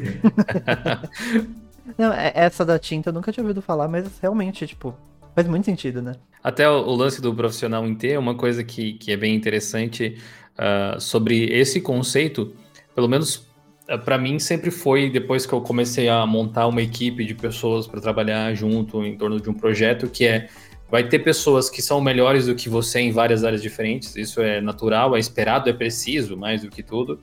Mas é importante você ter uma noção mínima em cada uma das áreas, até para entender o trabalho que essas pessoas estão fazendo, né? Rola muita cobrança de prazos e coisas assim, mas se você já fez aquilo, tem uma noção de como funciona, você até entende melhor quanto tempo demora para fazer uma coisa desse tipo, ou que, por que, que aquela pessoa tomou determinadas decisões. E quando você receber reportes ou for se reportar alguém, a conversação vai estar muito mais do mesmo nível, né? Mesmo que você não esteja aprofundado no assunto especificamente, você pelo menos vai entender o mesmo idioma que aquela pessoa está falando. É, para quem é líder, isso é muito importante. Acho que isso que você falou é, bate muito com, quem, com a necessidade de quem é líder, assim, entender um pouco. Mas também para quem está só desenvolvendo ainda, ou segue a carreira de só desenvolvimento, você, tipo, você é um desenvolvedor que está desenvolvendo back-end, mas você sabe como você está construindo uma API. Você sabe as dores de quem está consumindo a API lá no front. Então você vai criar a API pensando no teu, no teu cliente, que é o front-end. E a mesma coisa, você vai conversar com, com o front-end, vai conversar com o back, ó, eu acho que se eu fizer aqui, em vez de fazer três posts, se eu fizer um post com esse JSON nesse formato, será que não fica melhor? Então acho que ter essas duas, é, essas visões assim ajudam muito a crescer. Né, e em todas essas dicas aqui que a gente está dando, né, para melhorar a carreira, eu acho que é importante a gente falar de novo, né, é que a Tribe, né, inclusive, tá, tá aí justamente para ajudar o, o, pessoal que tá querendo entrar nessa área para poder dominar algumas dessa, dessas coisas, né, e não só as, as hard skills, né, que a gente fala, né, as tecnologias, os linguagem de programação, é, front-end, back-end, tudo isso, também ensina um pouco de soft skills, né, porque não é só você saber ser o, melhor ali no JavaScript e não saber, sabe, lidar com, com a equipe, não saber se apresentar, sabe? Em numa entrevista, por exemplo, e não saber explicar o que você sabe fazer. Acho que tudo isso é, é muito importante também, né? Pra gente ser melhor na carreira. E é tudo coisa que a, que a Tribe ensina também durante o curso. Que a Tribe é uma escola que ensina a programar, aprender e trabalhar, né? É muito importante, né? Porque não, não adianta nada, né? A gente saber tudo e depois não, não saber aplicar no mercado de trabalho. É, eu, eu, adoro esse, esse trio aí que, que a Tribe colocou como slogan. É, é, especialmente o aprender a aprender. Eu acho que parece simples, mas a maior parte das pessoas patina em cima disso. É, eu acho muito legal que a escola tenha essa preocupação. Além disso, o lance de, de fazer um acompanhamento para o mercado de trabalho, saber quase como. Tudo bem, talvez não seja tão soft assim, porque o pessoal né, faz o pessoal trabalhar também. Mas é quase como pegar na mão da pessoa e dizer: olha, vamos junto aqui. Isso é uma coisa super bacana que, que a gente vê aí se desenvolvendo. E, e para a galera que está interessada, aí tem vagas de emprego abertas na Tribe, né, Raul? É, vocês encontram todos os links aqui na descrição, né? Tanto do e-book que a gente está falando aqui, quanto quem quiser estudar na Tribe tem link na descrição também. E para quem quiser trabalhar na Tribe também, tem, tem links aí embaixo. É, inclusive, as vagas são 100% remotas, especialmente no, no período né, que a gente está vivendo, isso é muito importante, muito válido. Então, independente de onde você tá também, eu acho que se você tem interesse, dá pra, dá pra tentar lá, entra no link, sabe um pouco mais sobre sobre a empresa, sobre as vagas, né? Tá tudo aí na descrição. Boa. É, as vagas são para instrução em tecnologia, então se você uh, acredita que consegue ensinar, isso é uma coisa importante, né? Se você acredita que tem essa habilidade, ou pelo menos é uma pessoa disposta a desenvolver essa habilidade, é, eu acho que é uma oportunidade bacana. Tenta se candidatar aí. Quem sabe se você encontrou o seu novo emprego, vai trabalhar com o Elton aí. e tem, tem vagas para instrução, mas também tem vagas para desenvolvimento de software, para SRE, para um monte de data science, acho que também está aberto. Então, vem trabalhar aí com a gente. Só entrar no link aí e dar uma olhadinha, né? É, agora continuando, né, sobre mais um tópico do e-book, você também falou sobre três lições que o ACDC pode dar para sua carreira. Que eu também confesso que, né, conheço ACDC, claro, mas eu também não, não a história deles, inclusive eu achei muito legal isso. E, e, realmente acho que ficou bem legal essa analogia que você fez, que dá para encaixar em literalmente qualquer área, né? Que inclusive o primeiro tópico que você falou é sobre entender a sua carreira, né? Saber exatamente qual é o seu objetivo, é, o que, que você precisa fazer para chegar lá, que eu acho que é algo que muitas pessoas não têm essa visão, sabe? E, é isso que vai fazer você evoluir, né? Pessoas ficam muito perdidas, assim, tipo, o que, que eu faço, para onde que eu vou, o que, que eu tenho que aprender, onde que eu tenho que estudar. Acho que isso é muito importante, né? É, fala um pouquinho mais pra gente sobre essa analogia que você fez, como que você conseguiu fazer esse link. É, eu, estava assistindo um documentário, do, um episódio do Casagastão do, aqui no YouTube, que eu acho fantástico, e ele estava contando a história do, do, do ICDC e eles o ACDC é da Austrália e eles decidiram que eles queriam ser a melhor banda de rock do mundo. Então, já que é para sonhar, vamos sonhar alto, né? E eles perceberam que se ficasse na Austrália, eles não iam atingir os objetivos deles, então eles resolveram, não, a gente precisa sair daqui e precisa ir para onde eu consigo crescer. E no caso, eles foram para Londres e foram de lá eles exploraram. Então, acho que muito de tentar se entender assim, onde é que eu quero estar, é, o que, que eu quero fazer da, da, da minha carreira, ou ah, lógico que eles se inspiraram em outras pessoas, outras bandas, conversaram, pediram ajuda provavelmente para outras, viram outros exemplos de, de, bandas que saíram da Austrália e foram para fora, bandas que ficaram na Austrália e não deram certo. Então acho que essa foi uma lição assim desse, desse vídeo que eu vi.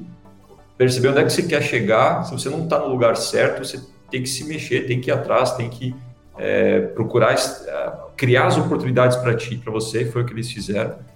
Acho que essa foi uma. A outra, a outra das lições é que quando eles estavam, chegaram na, na, em Londres, eles foram tocados num, num pub lá e tinha 10 pessoas na plateia. Só que eles entraram como se fosse 15 mil pessoas. Eles entraram tocando com toda a vontade. E reza a lenda que a galera que estava assistindo a, o show foi nos orelhões, isso na década de 80, 70, né? tinha orelhão ainda. Os jovens nem sabem o que é orelhão, mas ligaram para os amigos e disse que antes de acabar o show o lugar estava cheio já. E dali para frente eles continuaram enchendo lugares e cada vez maiores e são que são. Então a lição que eu peguei nesse caso foi você tem que trabalhar para o que você quer, sabe? E não para o que você tem agora. Tipo, se eles tivessem tocado para 10 pessoas, eles continuariam tocando para 10 pessoas. Então, eles tocaram como se estivessem em 15 mil na frente. Então, acho que esse, a lição que eu peguei, de, cara, por que, que eu não. Eu tenho que fazer não só o, o, o feijão com arroz ali, mas eu tenho que me esforçar para. Se eu estou ganhando 5 mil reais, eu quero ganhar 10 mil, eu vou fazer tudo para conseguir aquilo. Eu vou me esforçar para. Vou, vou, mostrar para as pessoas que, elas, que, eu mereço ganhar isso, sabe? Então, acho, essa foi a analogia que eu, que eu peguei. E a outra foi já quando eles estavam já no auge, assim, estavam tinham lançado vários discos. Uh, o, o, empresário dele sugeriu de trazer um mentor vocal, um coach de voz pro, pro vocalista, uh, que é o era o Bom Scott na época. E ele aceitou, uh, tipo, já tinha vários discos de sucesso e ele aceitou ter um, um, um treinador de voz para ele conseguir tirar mais do instrumento dele, que é a voz. E o que eu a, a, comparação que eu fiz é que você sempre pode crescer. Por mais que você já está 10, 15 anos no mercado, você pode aprender, você pode pegar uma mentoria. Estou fazendo mentoria de carreira agora com pessoas incríveis que, que, que abriram oportunidades para dar mentoria. E está sendo incrível, assim, sabe? Está direcionando coisas que eu não tinha nem ideia, assim. Então, em qualquer momento da tua carreira, você pode aprender, você pode receber uma mentoria de alguém mais experiente ou alguém de outra área. Então, acho que essas foram as três lições assim que eu tirei daquele vídeo que acabou o vídeo, eu dei pausa no YouTube e tive que despejar isso no, no teclado, sabe?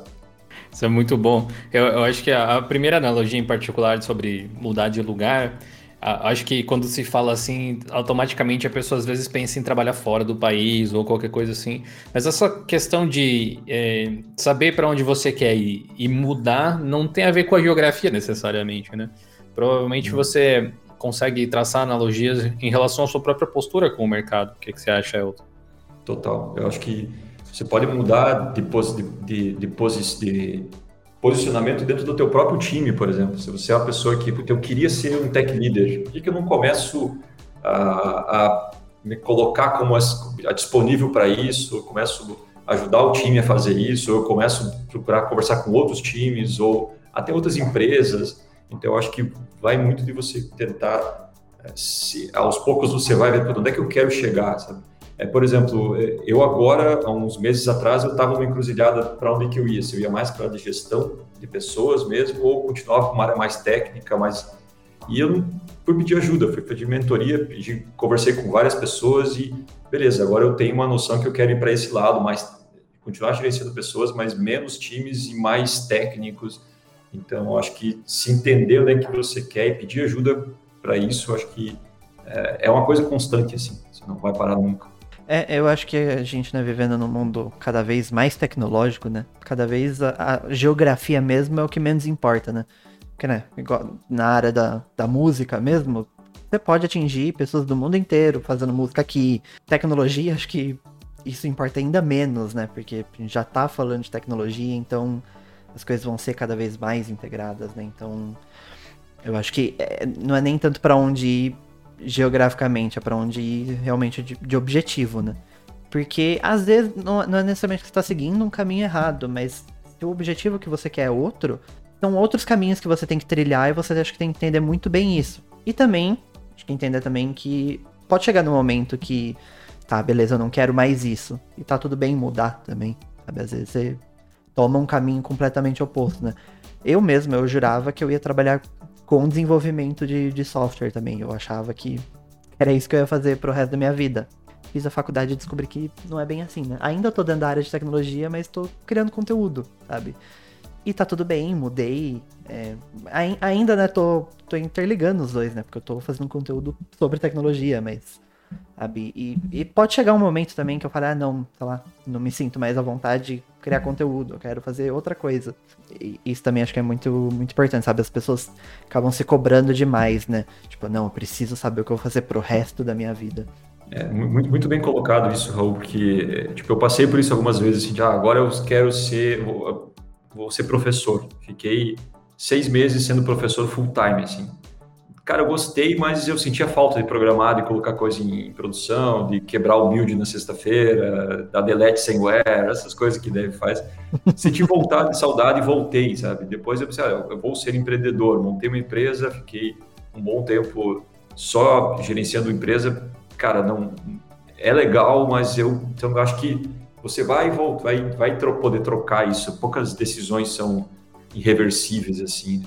É, eu acho que toda essa história também do, do ACDC, acho que traz um, uma história de, de, de humildade mesmo também, né? Porque realmente os caras ali, eles estavam entre os maiores do mundo. Eles meio que tinham um direito de ser babacas ali, se quisessem, sabe? Falar, não, não vou aprender, não quero. Quem se acha que você é, né? Eu sou de si. Mas assim, o cara não, tipo, ah, vamos aprender um pouco mais, sabe? Sempre dá para tirar novos aprendizados e ter novas visões de mundo, né? Cada um tem um, uma experiência de vida diferente, tem alguma coisa diferente para agregar, né? Acho que isso é muito importante também. É, e no, no próximo tópico né, que você abordou no, no seu e-book, você, você fala sobre melhorar como palestrante e para fazer como metálica. Acho que, acho, acho que até você tinha falado um pouco antes, né, sobre o lance de ensaiar ali e tal, acho que tem isso. um pouco a ver com isso. É, a, a, em relação a palestras, assim, é uma coisa que aconteceu na minha vida, eu sei que aconteceu na vida do Raul também, é, tipo, um, um pouco depois de você começar a criar conteúdo, a exportar seu conhecimento para as pessoas através de blogs ou qualquer coisa assim. Eventualmente, as pessoas chegaram e me convidavam, você não gostaria de palestrar no meu evento ou alguma coisa desse tipo. Uh, você acha que palestrar é um da, uma daquelas coisas que você pode fazer para o bem da sua própria carreira, para sua imagem como profissional? É uma das coisas que, que você deve até talvez persuadir como um dos elementos para se promover? É, eu, eu, comecei a palestrar meio que para sair de uma zona de conforto que eu tinha, que eu era muito tímido. Tipo, eu era o cara muito fechado, eu não falava muito e eu tinha vergonha de, de, de falar em público. E eu pensei, cara, eu preciso vencer isso de alguma forma, eu preciso dar volta nisso, sabe? Então eu comecei a palestrar dentro da, da, da, tipo, da, da faculdade ali, apresentar o meu TCC, meu, apresentar meu TCC, trabalho com meus de curso, foi um pesadelo, assim. Falei, cara, não quero mais passar por isso.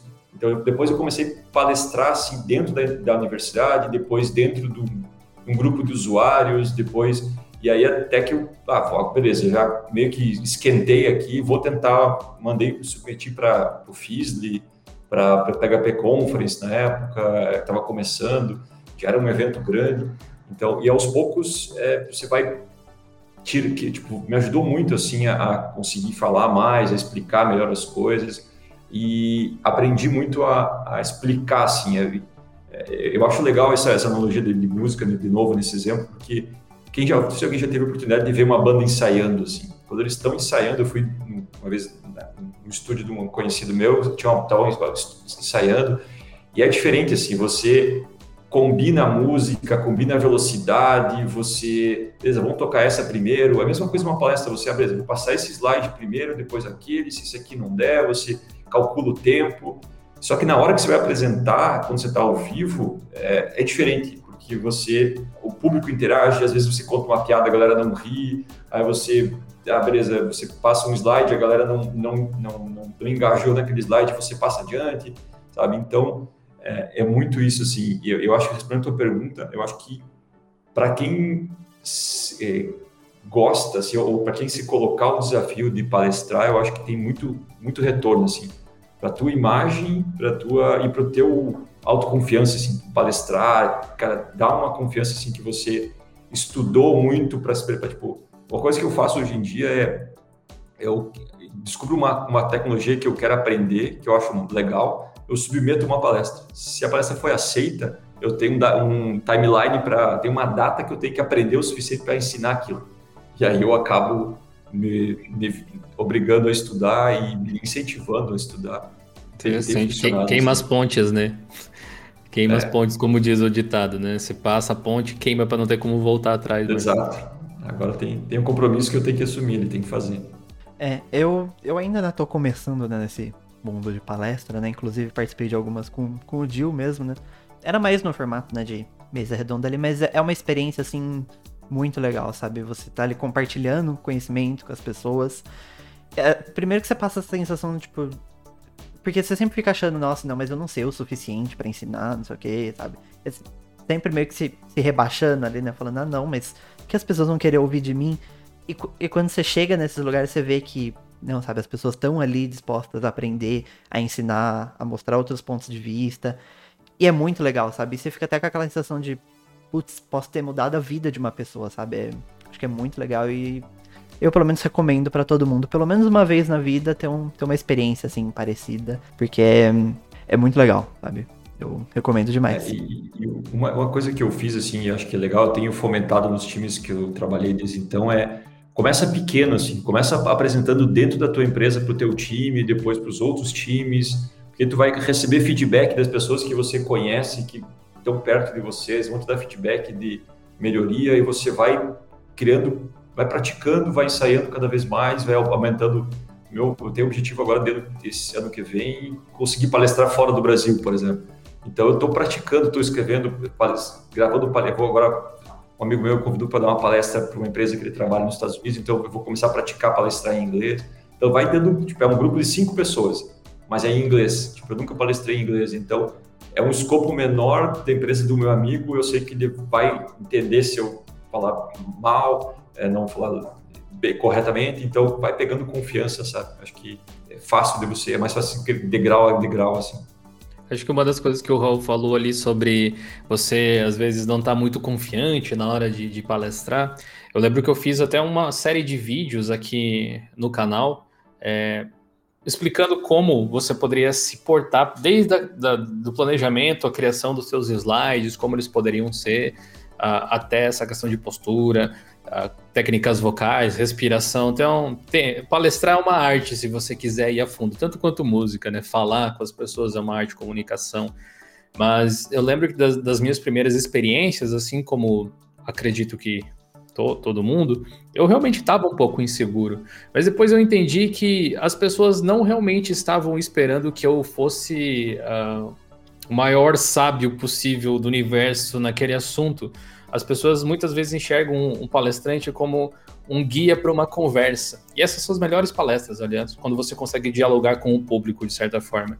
Então você é meio que uma pessoa guiando esse grupo de pessoas através de um assunto novo mostrando coisas que você acha interessante. Então você não precisa, não precisa se preocupar com esse tipo de coisa. Se alguém te fizer uma pergunta, você é a sua primeira palestra e você não souber a resposta, não tem nada de errado em admitir isso. Vai ser uma coisa que você vai poder voltar para casa depois, pesquisar e se tornar ainda mais sabido nesse assunto, vai poder conhecer ainda mais. Humildade, como o Elton falou, é essencial.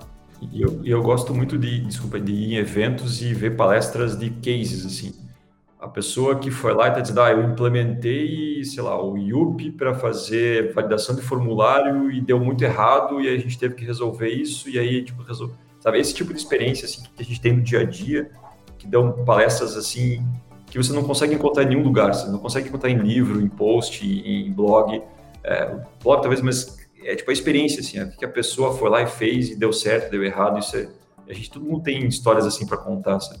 É, eu acho que às vezes a gente fica se cobrando demais, achando que a gente tem que ser perfeito, que tem que saber tudo. E assim, na grande maioria das vezes as pessoas não estão esperando isso. Igual, por exemplo, de fazer palestra em inglês. A gente acha que a gente tem que ter aquela pronúncia limpa, sem sotaque, perfeita, sem errar uma concordância ali. E no final das contas as pessoas querem entender. Se elas estão entendendo o que está falando, você está passando a mensagem, vai ter um ou outro talvez que vai, tipo, dar aquela comentada? Vai, mas também, sabe? É o tipo de coisa que a gente tem que aprender a relevar também. Sempre vai ter pessoas ali cutucando alguma coisa, mas no final das contas o que importa é o conhecimento. O simples fato de você ser o palestrante já vai gerar comentário das pessoas de toda sim, forma ali. Sim. Inclusive, psicologicamente, quanto mais difícil você falar, mais as pessoas prestam atenção para entender o que você está falando, né? O comentário do Lucas aí, ó, falando inglês na cabeça, levantando um ferro falando na frente das pessoas, uma criancinha ainda. Pois é, eu acho que eu acho que a gente se sente assim. Eu fiz poucos vídeos em inglês aqui no canal, tem alguns e, e, e tipo gravar vídeos é, é uma coisa que hoje em dia eu tiro assim de letra, por, por assim dizer, é uma coisa que eu me habituei depois de tantos anos. Mas gravar em inglês é, parece que é outra pessoa. Algumas inseguranças voltam, é muito muito curioso, sabe? E, e você não tem como remover o seu sotaque porque você não é um falante nativo. Você teria que viver lá um tempo para pegar os maneirismos que a linguagem tem. Eu acho que o mais importante é se, se fazer comunicar. Inclusive, você fala de inglês no livro, né, Elton? É, qual que você. Que relevância você atribui a, ao idioma para quem quer trabalhar na área de TI? é uma coisa que ajuda bastante. Hoje em dia, felizmente, a gente tem bastante conteúdo em português, o que é legal. Uh, tem muito conteúdo de qualidade sendo feito em, no, em português. Uh, mas se você conseguir ler pelo menos em inglês, é um, ajuda bastante, assim, porque é, é muito mais amplo o, a quantia de conteúdos que você encontra em, em, inglês do que em português ainda. E você consegue ter visões diferentes, você consegue ter experiências diferentes. Então, eu acho que é, ler em inglês, ou pelo menos conseguir entender em inglês, é, hoje com, dá para usar um Google Translator, alguma coisa para ajudar bastante. Mas acho que ajuda, tipo, desbloqueia muitas portas. Assim, se você conseguir falar em inglês, nossa, aí aumenta ainda mais, porque tem muito, muita vaga para trabalhar fora do Brasil e trabalho remoto. Eu acho que ajuda bastante.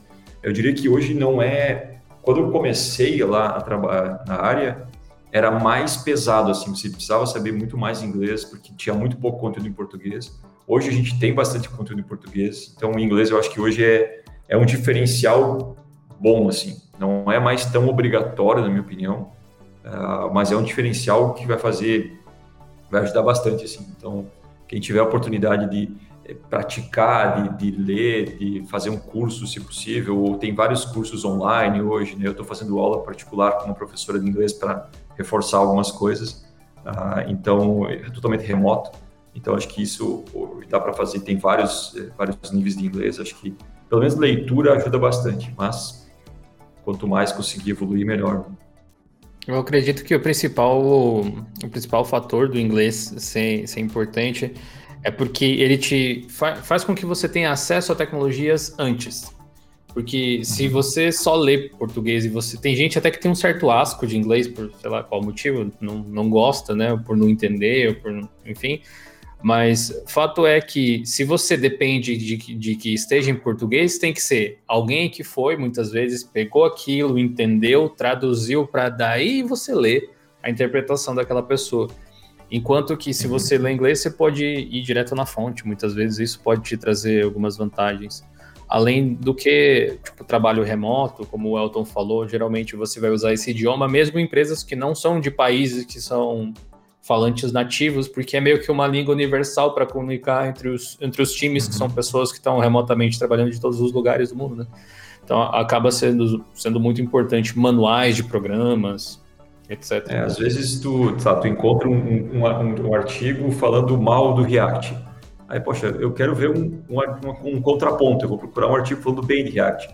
Só que se tu no, talvez no, em português, você vai encontrar só um dos dois, ou vai encontrar menos opiniões. E se você consegue em inglês, você consegue pegar pontos diferentes e comparar. React é um exemplo, mas poderia ser qualquer coisa. Sim, verdade seja dita, é bom que o bom seria se você pudesse entender todas as línguas que as pessoas falam, né? mas visto, visto que isso não é tão fácil, porque aí você conseguiria consumir absolutamente qualquer conteúdo de qualquer pessoa, que seria o ideal mas visto que não é possível, você vai focar em línguas mais abrangentes, inglês, até espanhol, muitas vezes aqui na América Latina você vai ter bastante, bastante gente, mandarim, até, por que não? Apesar de ser talvez mais complicado que os outros dois para aprender, mas é, porque quando você fala em só português, você vai ter ali o conteúdo, opiniões das pessoas falantes daquela língua, né? Você vai ver conteúdo de gente do Brasil, Portugal, Angola e alguns outros países, né? Se você já dominar em inglês, primeiro você já vai ter muito mais conteúdo. E você vai ter conteúdo de gente de, de país que fala inglês, né? Você vai ter conteúdo de gente dos Estados Unidos, Inglaterra, tudo quanto é lugar. E mais as pessoas que não falam inglês como primeira língua, mas também sabem. Então, tipo, é muito mais conteúdo, é muito mais visão de mercado, sabe? Você pode ver o cara lá, sei lá, do, do interior da Itália, mas que fez um post em inglês, sabe? Então, eu, eu, acho, que, acho que é muito válido, sabe? Eu, eu acabo sempre pesquisando as coisas em inglês porque eu acabo achando muito mais conteúdo. Apesar de sim, tem muito conteúdo em português bom, de qualidade. Mas acho que, tipo, não, não tem prejuízo, sabe? Só tem a ganhar.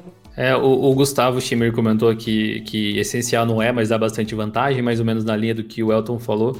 Eu, por algum motivo, eu lembrei da Fórmula 1 quando chove, sabe? O pessoal às vezes está correndo com pneu de chuva ou não, né? É tipo isso. Você pode andar sem o pneu de chuva, mas se tiver o pneu de chuva, vai ter vantagem nessas, nessas situações. É basicamente isso. Às vezes isso vai te colocar para trás numa seleção, inevitavelmente, especialmente se isso for um pré-requisito ou se for um diferencial, porque como o Elton mencionou, algumas empresas talvez não considerem essencial, especialmente se for nacional, né, fala português e tal, mas para algumas é meio que precisa disso, e aí depois a gente vai ver se você sabe fazer tecnicamente, porque senão não tem nem como dialogar com os colegas ali. É, uma coisa que também que eu comecei a fazer ano passado foi escrever em inglês. Então eu escrevo os posts em português, deixo alguns dias em português para pegar feedback das pessoas que eu, que eu, conheço e tal, e depois eu reescrevo ele em inglês. E, cara, a abrangência é gigante, assim. Um post que tem, sabe, mil views em português tem 10 mil, porque você tem boa parte do mundo vendo, sabe? Então, para quem está escrevendo e produzindo conteúdo também é um pega um, um, espaço muito maior de gente, né? Uhum. A gente tem um exemplo em house aqui, é, Elton, que é um projeto no GitHub que nós, nós temos no GitHub do Linux que se chama PhotoGimp, que é uma modificação do GIMP para as pessoas que querem migrar do Photoshop. Ele meio que modifica o programa para facilitar a vida. Uh, e é um programa que existe desde 2012, 13, 2014, faz bastante tempo, alguns anos já. Só, e a gente já divulgou ele no blog várias vezes. Só que o que aconteceu no ano passado é que eu decidi, ok, vou colocar no GitHub e vou escrever em inglês. Resultado, foi publicado em 8, 10 países, em idiomas diferentes. Um monte de gente falou, gente do YouTube fez vídeo sobre o, o assunto em inglês. Foi fantástico. E o diferencial não era o programa, era a forma de comunicação, era o idioma. Então, é um, esse é um exemplo bem simples que a gente tem aqui do quanto isso pode alavancar as coisas, né? O Lucas comentou aí ó, que inglês técnico é essencial na área de tecnologia. Acho até que pela programação, né? O código que você escreve tem tudo a ver. Aí, seguindo né, um pouco no, no e-book, tem um tópico que eu acho que, inclusive, muitas das pessoas aqui do, do chat vão acabar gostando, né? Porque você fala sobre Windows, Linux ou Mac. Qual é o melhor para desenvolvedores? E por que Linux? Esse é um assunto que causa, causa algumas polêmicas por aí, pessoas brigando, né? É, um, é uma discussão, assim, ampla, né? Para você, qual é o melhor, por exemplo? Eu acho que o melhor é que, aquele que você se sentir mais confortável, assim, sabe? Tem, eu, eu gosto de cultura viking também, eu leio bastante livro, filme, essas GB, essas coisas. E eles têm as leis vikings, e uma das delas é mantenha suas ferramentas sempre afiadas, porque você nunca sabe quando você vai para a guerra. É a mesma coisa, assim, você tem que manter a tua ferramenta de trabalho o mais afiada possível. Qualquer que for a ferramenta que você saiba trabalhar, se for Mac, Linux, VI, VS Code, então se dedica à, àquela ferramenta e tuna ela, deixa ela eh, otimizada para o teu trabalho, sabe? Então, eu, eu, eu gosto de Mac, uh, eu estou sempre tentando otimizar ele, melhorar alguma coisa, eu estou usando Fish com o Shell agora, então, configuro algumas coisas e atalhos. Então, eu sei todos os meus atalhos ali do, do desktop, do, do, do, do terminal, sabe, do, do, VS Code que eu uso. Então, eu sempre tento eh, escolher as minhas ferramentas e me dedicar ao máximo para deixar ela redonda para mim. Assim. Então, na minha opinião, a melhor ferramenta, Windows, Linux, Mac, qualquer editor que for, é a que você conseguir se sair mais produtivo. Né? Eu acho que hoje em dia a gente tem, fora alguns casos, tipo, tem muito mais jogos em PC do que em Mac e Linux. Tem uh, muito mais, uh, talvez tem algumas ferramentas de edição, de áudio e vídeo, talvez que tenha mais versões para Mac do que para Linux. Mas acho que para desenvolvimento, uh, hoje em dia, a não ser que você vai desenvolver para iOS, aí você é obrigado, por causa da Apple, a usar um Mac. Eu acho que hoje em dia todas essas plataformas têm, têm uma, uma área comum ali que são, são boas, e aí você, a que você curtir mais, se identificar mais, desde que você se esforce para deixar ela funcionando bem, sabe? É, isso é algo que a gente vê bastante, né? Principalmente dentro da comunidade de Linux, né? Muitas pessoas sempre perguntam qual que é a melhor distribuição para programar, qual que é a melhor distribuição para jogar. Não existe, sabe? Salvo algumas exceções que não funcionam, sabe? Tem alguns poucos casos assim que você fala, tipo, não, esquece esse aqui, sabe? Você pode fazer praticamente qualquer coisa com qualquer um, sabe? Eu, tipo, edito podcast, eu faço tudo no Fedora, o Dio faz exatamente as mesmas coisas no Pop. Assim como eu conseguiria fazer exatamente as mesmas coisas no Windows, no Mac. É porque eu prefiro Fedora por uma série de motivos. É, até questão de custos, mas, sabe, você tem que escolher, sabe, qual é melhor para você, sabe? Você tem que parar, analisar e ver, não, eu gosto disso, eu gosto disso aqui, isso aqui é bom para mim, isso aqui vai me ajudar. Tem, tem pessoas que gostam, por exemplo, de usar o Window Manager, por exemplo, gosto de usar bastante atalho. Eu não gosto, sabe? Eu não me adapto bem. Então, tipo, não tem como falar esse é melhor, esse é pior. Então, eu acho que a gente tem que acabar muito com essa ideia de ah, o Linux é o melhor, é o único para programação, ou o Windows é a única possibilidade para jogar, ou o Mac é a única possibilidade para fazer design, sabe? Vai trazer algumas vantagens, mas não quer dizer que, sabe, tem que ser aquilo. É, se for, se for parar para pensar friamente, eu acho é até impressionante que essa pergunta ainda seja uma pergunta nessa altura do campeonato, né? Que parece tão óbvio que você pode escolher o que você quiser praticamente para fazer essas atividades, desde que você consiga executar, né? Vai, como o Alto até falou lá no início do, do episódio, você não pode se apaixonar por uma tecnologia e pensar que só aquilo é a solução para tudo, né? Você não vai, sei lá, colocar aí um, um um prego na parede com uma chave de fenda. Então, você se adapta a essas, essas coisas assim. E, e, eu acho muito bacana a postura que você colocou, porque essa é uma postura que vem com o tempo. Que eu percebo que, geralmente, quando você está conhecendo essas tecnologias, e, e, Linux tem muito disso, porque é meio que underground para muita gente, até hoje. É, mesmo que as pessoas usem diariamente sem se dar conta, muitas vezes, ou indiretamente que seja é, que, que é aquela coisa de querer dizer que o que você está usando é melhor com uma forma de reforçar que você está num grupo adequado, alguma coisa assim. Isso é algo é, juvenil, não no, no, sentido assim, no mau sentido necessariamente, mas é algo que acontece realmente com jovens que estão conhecendo a tecnologia e depois que o tempo passa, você percebe que o, que você produz é muito mais importante do que com qual ferramenta você produziu. Não é mais ou menos isso, Elton? Total, cara. Eu sempre fui. Eu cresci um, jovem idealista. Eu, ah, tipo, sempre acreditei muito no, no, open source. Eu comecei a trabalhar em 97, então foi mais ou menos quando o open source começou a crescer aqui no Brasil. Eu, eu, eu amo Linux, uso Linux em servidores desde sempre. Usei Linux como desktop por uns oito anos, era só, só Linux. Uh, e eu aprendi muita coisa, e muita coisa que eu uso até hoje. Estava discutindo isso essa semana. Tipo, Linux, você tem uma curva de aprendizado um pouquinho íngreme, mas as coisas que se aprende, as coisas que eu aprendi há 10 anos atrás, eu continuo usando hoje. Então, eu acho que com o tempo é isso que você falou, cara. Beleza, eu, o que, que eu produzo mais rápido? O que, que eu gero mais impacto aqui? Eu estou acostumado, hoje, eu até gostaria de sair do Mac às vezes por causa do custo, mas eu já tenho tanta coisa configurada e investido em software que eu comprei, assinei, sei lá, ou configurei, que hoje eu sou muito mais produtivo em, em Mac do que em Windows, por exemplo, se eu quisesse trocar.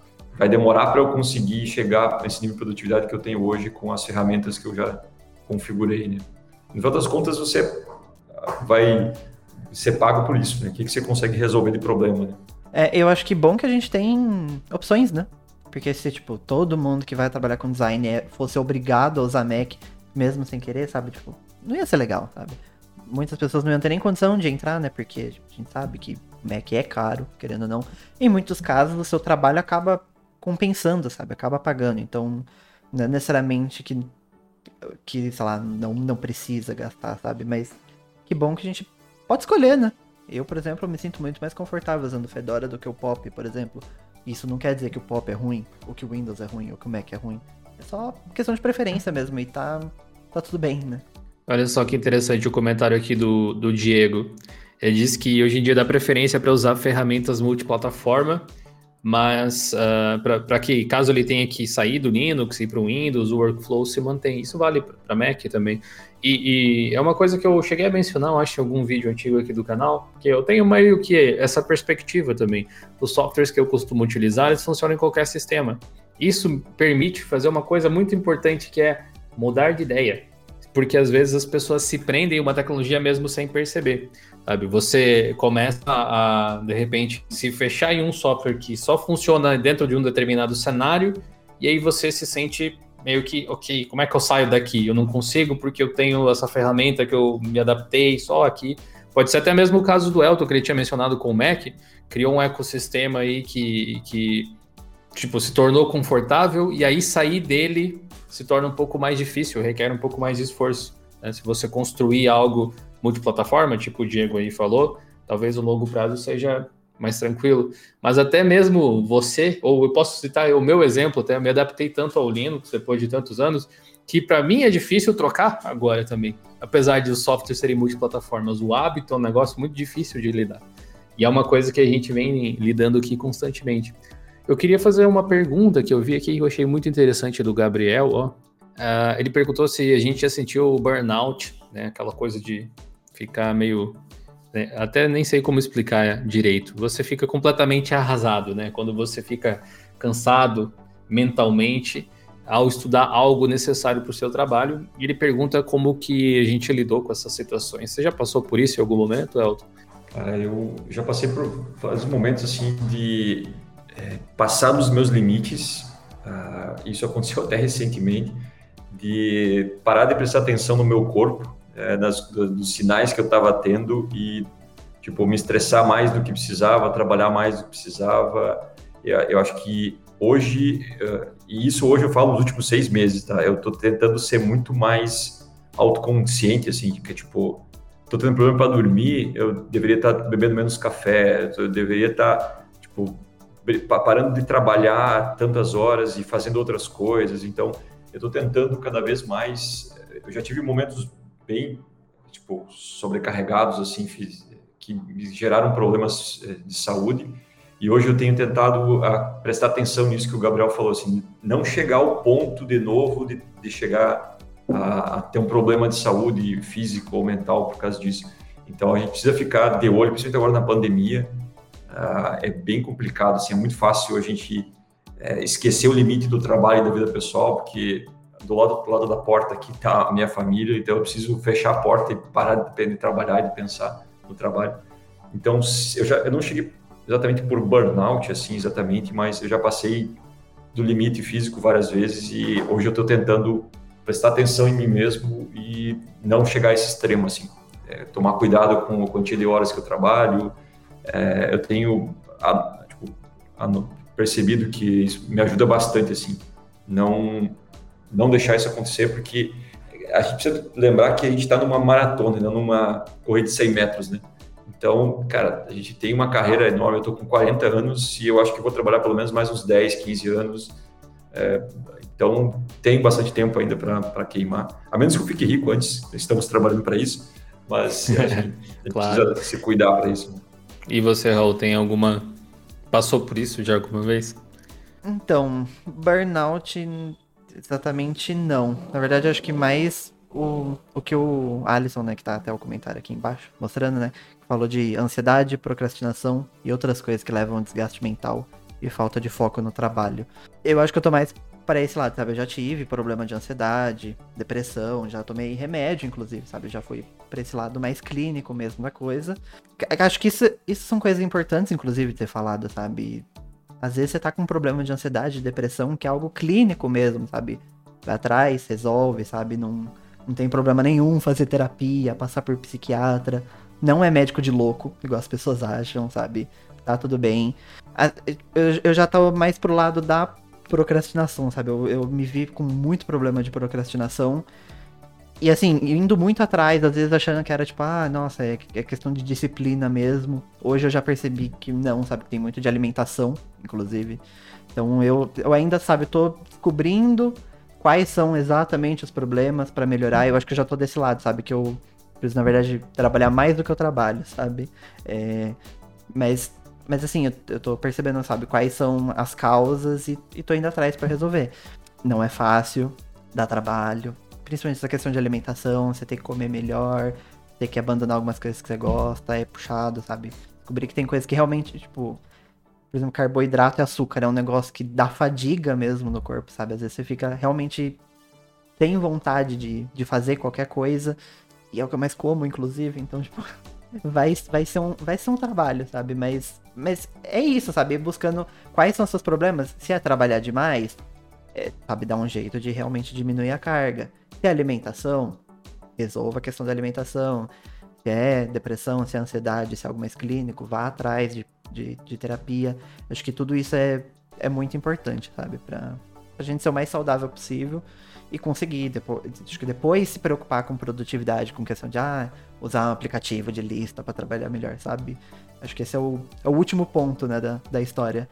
No meu caso, até o Gabriel falou de burnout, e essa quando começou o lance da, da, pandemia e tal, eu até que me senti relativamente confortável, porque eu já estava nessa vida de home office, eu já não saía tanto assim de casa há vários anos. Mas eu acho que acabou tendo, tendo aí um, um sei lá, um cansaço acumulado, dá para se dizer. E, e te, teve momentos difíceis. Esse ano mesmo eu tive dois burnouts já. Que foi o meu recorde já do semestre, a primeira vez que acontece algo assim. E, e são até interessante de compartilhar, porque é um tipo de assunto que eu nunca trago no podcast, ou até nas lives, assim, pra, pra galera aqui. Mas sabe o que é você não conseguir fazer absolutamente nada? Você literalmente sentar tremendo e ficar assim, sabe? O teu sistema nervoso ele não tá equilibrado. E, e tudo que vocês falaram faz muito sentido.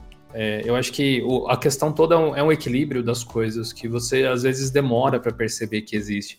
O, o Elton falou, tipo, parar de tomar café. É tipo um meme da comunidade de TI, o café, praticamente, né? E como é que eu vou parar de tomar café? Eu não produzo sem café, uma coisa do tipo. Quando na verdade você produz, né? Você às vezes está escravo de uma substância ali, nesse caso, de, de, cafeína ou qualquer coisa assim, você nem sente mais o gosto do café. Inclusive, eu, eu pesquisando sobre isso, porque agora estou tentando trocar um vício por outro, né? Estou tomando chá agora para reduzir a cafeína, tem dado certo, eu tô tomando café descafeinado, etc. Uh, tem tipo um sintoma que você se identifica como viciado em café ou que precisa dar uma parada, que é você sempre tá com uma xícara de café, ou quase sempre, e você nunca toma ela até o fim. É, tipo, você sempre, sempre sobra um restinho. Se você tem esse sintoma, provavelmente dá uma observada nesse comportamento. Aí tem o lance de alimentação que o Raul falou, comer melhor. No meu caso, o que fez muita diferença foi exercício físico. Eu era muito sedentário, eu já tô, acho que há uns fechando dois meses com exercícios físicos diários, assim, todos os dias, incluindo finais de semana. E não é tipo negócio uh, academia, um negócio assim. Tem um monte de canais no YouTube, por exemplo, ou aplicativos até que você pode pegar e, e utilizar para criar uma rotina de, de exercícios básica que você consegue fazer ali em 10, 15, 20, o tempo que você quiser. Você precisa movimentar o corpo e tal, comer talvez menos açúcar, menos gordura, menos é, sal, até eu diria. E, enfim, são coisas assim. E uma coisa que me ajudou muito, para o Gabriel em particular, aí não sei se é a praia dele, mas para mim meditação foi um game changer, assim. Foi uma coisa que ajudou demais. O pessoal falando muito em relação a isso, ó. O, o Alisson até complementou, que ele tinha mencionado antes. Ele disse que fez aquela pergunta porque ele é estudante de TI e ele tenta conviver com o TDAH dele, o vulgo déficit de atenção, e é bem difícil. É, acho que é, respondendo, desculpa, respondendo essa pergunta do esse comentário do Alisson, eu te entendo, cara, eu tenho TDAH também, então é uma, uma batalha constante assim. Eu acho que para mim o que ajudou muito, cara, para concentração, para foco, principalmente para diminuir a ansiedade que dá na gente, porque a gente começa a pegar muita coisa, começa a perder o foco. Para mim, o que ajudou muito, cara, foi isso aqui, ó. Eu tenho um livro, um, um moleskine, um caderninho, que eu anoto tudo. Todas as tarefas, eu tô focado numa coisa, eu lembro que eu tenho que fazer, tipo, veio uma, eu anoto e volto. Tipo, o meu cérebro, eu, eu, eu nunca tenho nada na, na, cabeça, assim, anotado. Tipo, tá tudo no papel. Isso, tipo, eu, me diz, tira o estresse, que eu, eu sei que tá aqui. Se tá aqui, eu vou fazer, eu vou fazer amanhã, eu vou fazer depois da manhã, depende da, da situação. E no final do dia eu olho para o papel e assim, cara, olha quanta coisa eu fiz. Sabe? Porque uma lista, um aplicativo de tarefas, quando você dá check, ele desaparece a tarefa, sabe? Lógico, você tem ferramentas para resolver isso, mas quando você olha uma coisa física, assim, que você.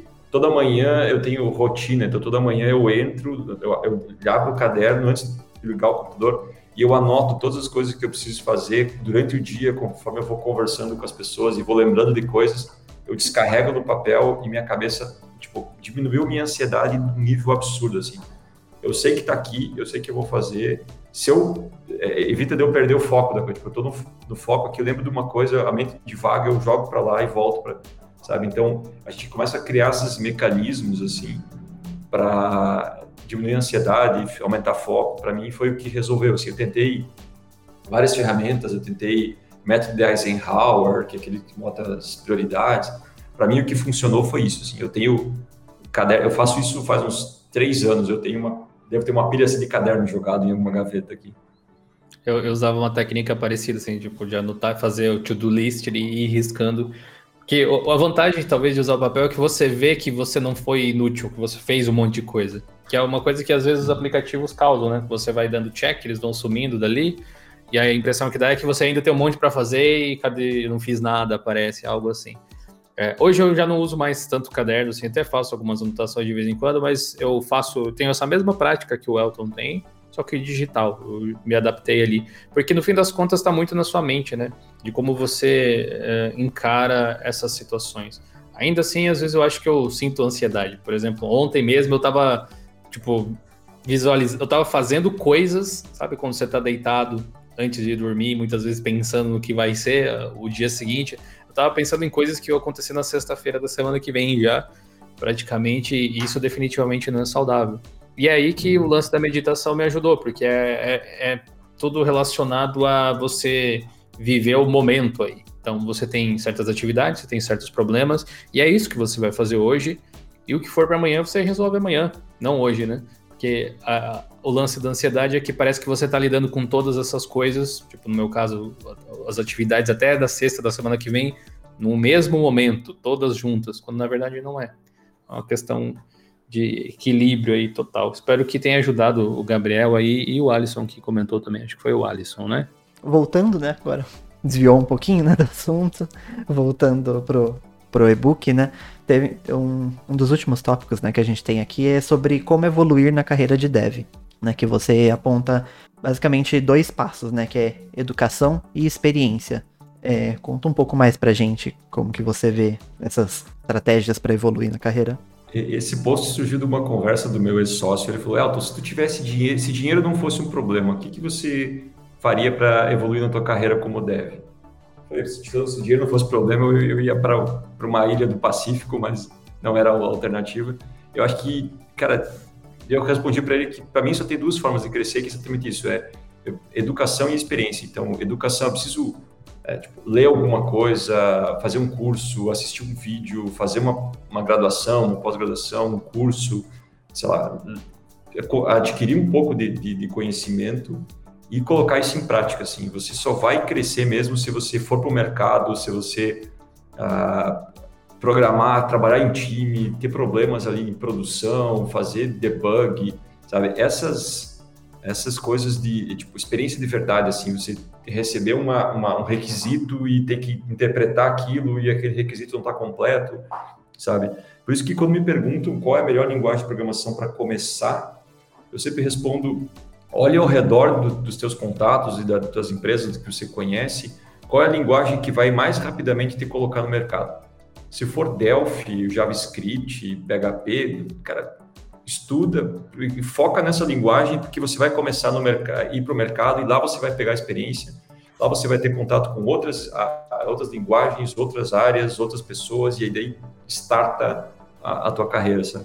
Então acho que isso é constante assim, você sempre precisa, ah, eu quero ser tech leader.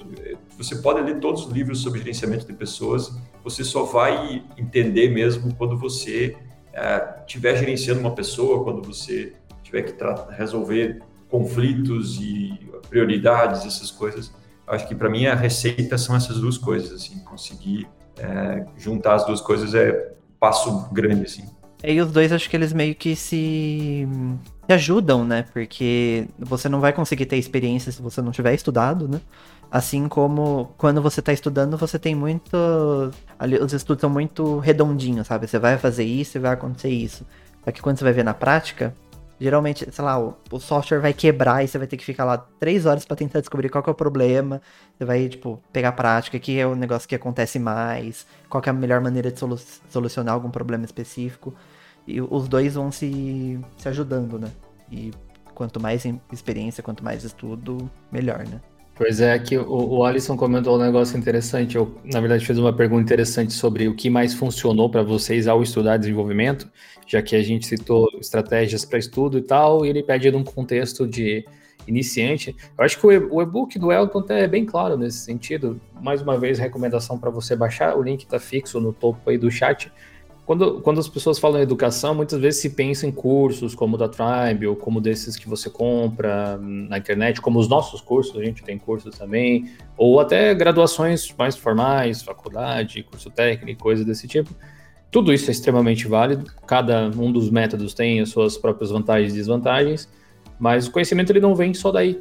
Esse podcast que você está ouvindo, ou está assistindo, né, caso você esteja acompanhando ao vivo, excepcionalmente hoje, é uma forma que você tem de angariar aprendizado sobre coisas diferentes, coletar um pouco da experiência de um profissional como o Elton aqui, nesse caso, é, podcasts, cursos livres, o, o Elton menciona lá também, enfim, todo tipo de mídia, na verdade, blogs, vídeos no YouTube, qualquer coisa. Quando você quer aprender, você encontra meios para isso.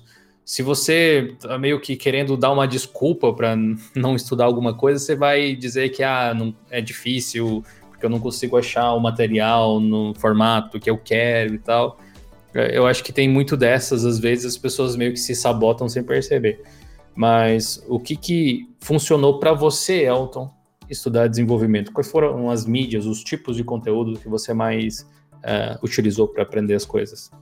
Para mim ainda funciona até hoje. Eu, eu, me considero um iniciante em várias coisas, então por exemplo, quando eu vim para a Tribe, uns 10 meses atrás, eh, a Tribe usa uh, Elixir e eu nunca tinha usado Elixir como linguagem. Então, eu sempre tento me colocar um desafio. Por exemplo, ah, eu quero, beleza, eu preciso aprender Elixir, então eu quero construir uma API para comunicar com um banco e gerar JSON, sei lá.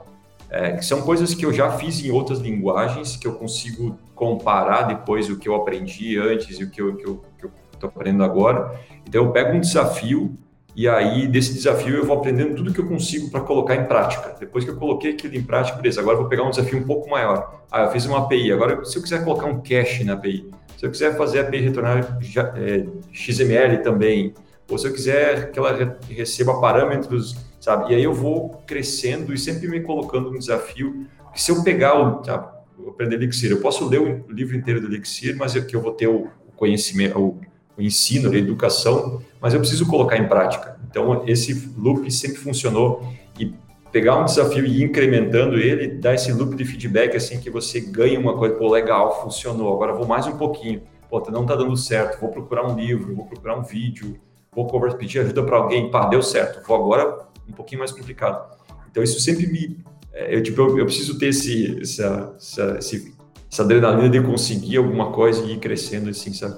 Para mim funciona bastante para aprender essas uh, tecnologias assim, uh, essa esse, esse, esse, fluxo assim funciona bem para mim. Eu, eu sempre aprendi consumindo conteúdo, né, principalmente. Eu gosto muito do, da temática, né, de criação de conteúdo, de CMS, das coisas que giram né, em torno da internet, então eu sempre consumi muito conteúdo disso, sabe? É, é, consumindo site, blog, canal no YouTube de gente falando sobre WordPress, falando sobre desenvolvimento, é, e depois ia tentando aplicar isso para mim mesmo, né?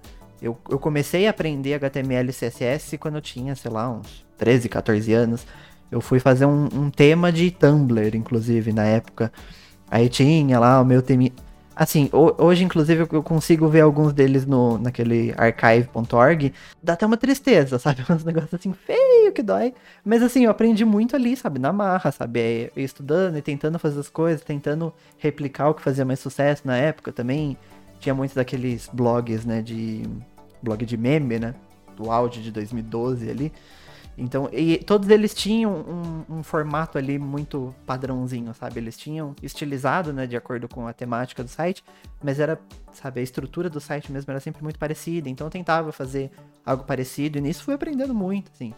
E aí depois, né, é, mais pra frente, né, quando eu me formei, me formei no ensino médio e tal, aí eu fui atrás educação formal, fui aprendendo mais. Mas, inclusive, muitas das coisas que eu aprendi, tipo, na faculdade, eu já sabia antes de pesquisar, de, de consumir conteúdo. Então, foi juntando tudo isso que eu fui aprendendo muitas, muitas das coisas que eu sei hoje, né?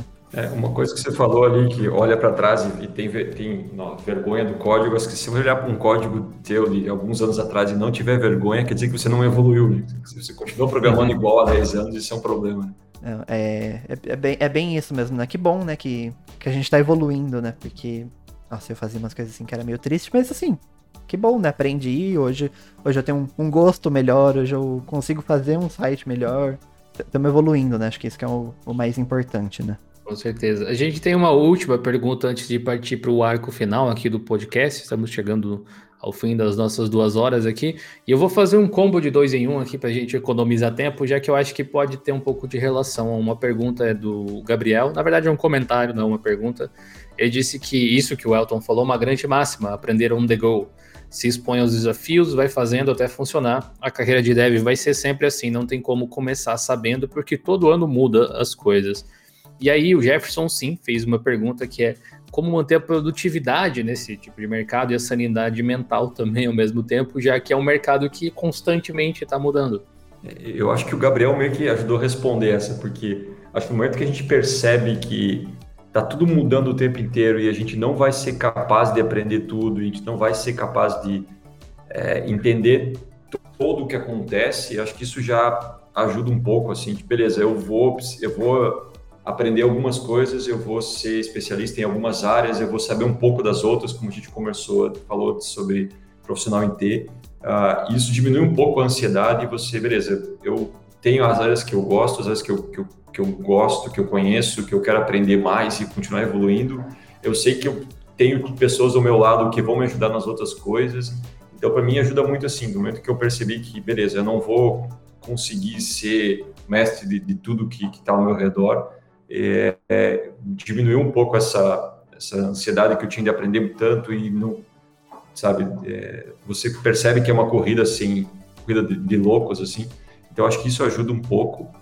E produtividade, isso que a gente falou antes assim, é, ter uma vida além do, do trabalho, né, fazer meditação, fazer exercício, fazer terapia, sabe, ver outras coisas, falar sobre outras coisas, uh, consumir outros conteúdos. Eu, eu, eu, gosto de ler, mas antes de dormir eu leio sempre, mas eu nunca leio um livro técnico, porque senão minha cabeça fica processando as coisas. Então, eu gosto de ler um livro de literatura, sabe, ficção científica, uma coisa terror, alguma coisa sem muito uh, profundidade para dar uma, sabe, sair um pouco das coisas que minha, minha mulher reclama que eu assisto só filme bobo, assim, porque eu tô, eu tô trabalhando o tempo inteiro com coisas complexas, deixa eu ver um zumbi aqui na TV que meu cérebro precisa de descanso, sabe? Menos o filme do Zack Snyder, que é horrível. Então, é, eu gosto de, de tipo, ver essas outras coisas, assim, sabe? Muito bom. Então, antes do. O Raul vai preparar aí a nossa sessão Marília Gabriela, que é um quadro do Geocast, que é um, um bate-bola jogo rápido, são perguntas com respostas rápidas do Elton. Eu acho que vale um agradecimento aos nossos patrocinadores de hoje de novo, né? A gente teve a Tribe, que cedeu o Elton aqui pra gente, para conversar com a gente, fantástico. Também o pessoal da StreamYard, que é a plataforma que a gente está usando para fazer essa live, com esses efeitos que vocês estão vendo. Tem link aí na descrição também. É, e em especial para a Tribe, tem três links, os três primeiros links aqui da descrição, para você baixar o e-book do Elton. Tem muitos ensinamentos legais, vale a pena a leitura, é completamente grátis. Tem lá o site do Elton também, que a gente tinha mencionado, que é esse aí que você está vendo na tela. Se eu não errei, pelo menos, acho que é esse mesmo. é eltomineto.dev para você acompanhar mais alguns dos textos que ele costuma escrever. Além disso, para você que quer estudar na Tribe, como muitas pessoas que acompanham aqui o canal fazem, curiosamente, você tem link aí na descrição. E se você não quer estudar na Tribe, mas por outro lado você quer trabalhar na Tribe, tem um link também para você se candidatar, beleza? Tá pronto aí com as perguntas? Ou... Uhum. A gente tem quatro perguntinhas aqui. Começar com uma nem um pouco polêmica aqui. O seu sistema operacional favorito? No desktop Mac e no servidor Linux. Qual distro no, no servidor, só para aumentar a trade? Cara, atualmente eu estou usando o Ubuntu Server, que é o mais que eu tenho mais coisas prontas. Uma linguagem que você não gosta de jeito nenhum? Cara, eu não gosto muito de Java. Eu trabalhei pouco com Java para pegar gosto dela. É, você tem um editor de código favorito? É, VS Code atualmente. E acho que, né, para voltar no, no, na temática do e-book, qual a sua banda favorita? Black Sabbath. Só aqueles dois posts que eu tenho lá atrás é minha banda favorita. Boa.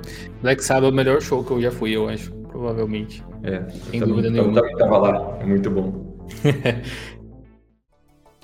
Queria agradecer a Tribe, agradecer o StreamYard e agradecer você, Elton, por ter topado é, passar esse tempo aqui com a gente, conversando, falando sobre o seu e-book. Nossa, obrigado.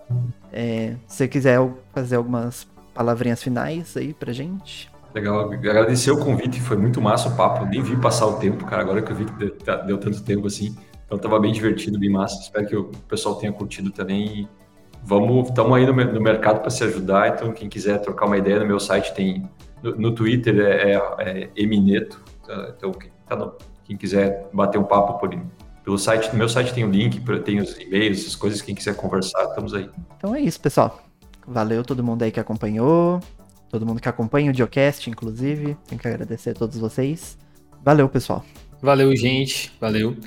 Conheçam a Tribe, eles são muito bacanas, eles apoiam o nosso trabalho, nos ajudam a produzir conteúdo para vocês e, enfim, promove oportunidades para todo tipo de pessoa se tornar um desenvolvedor bem sucedido na sua vida.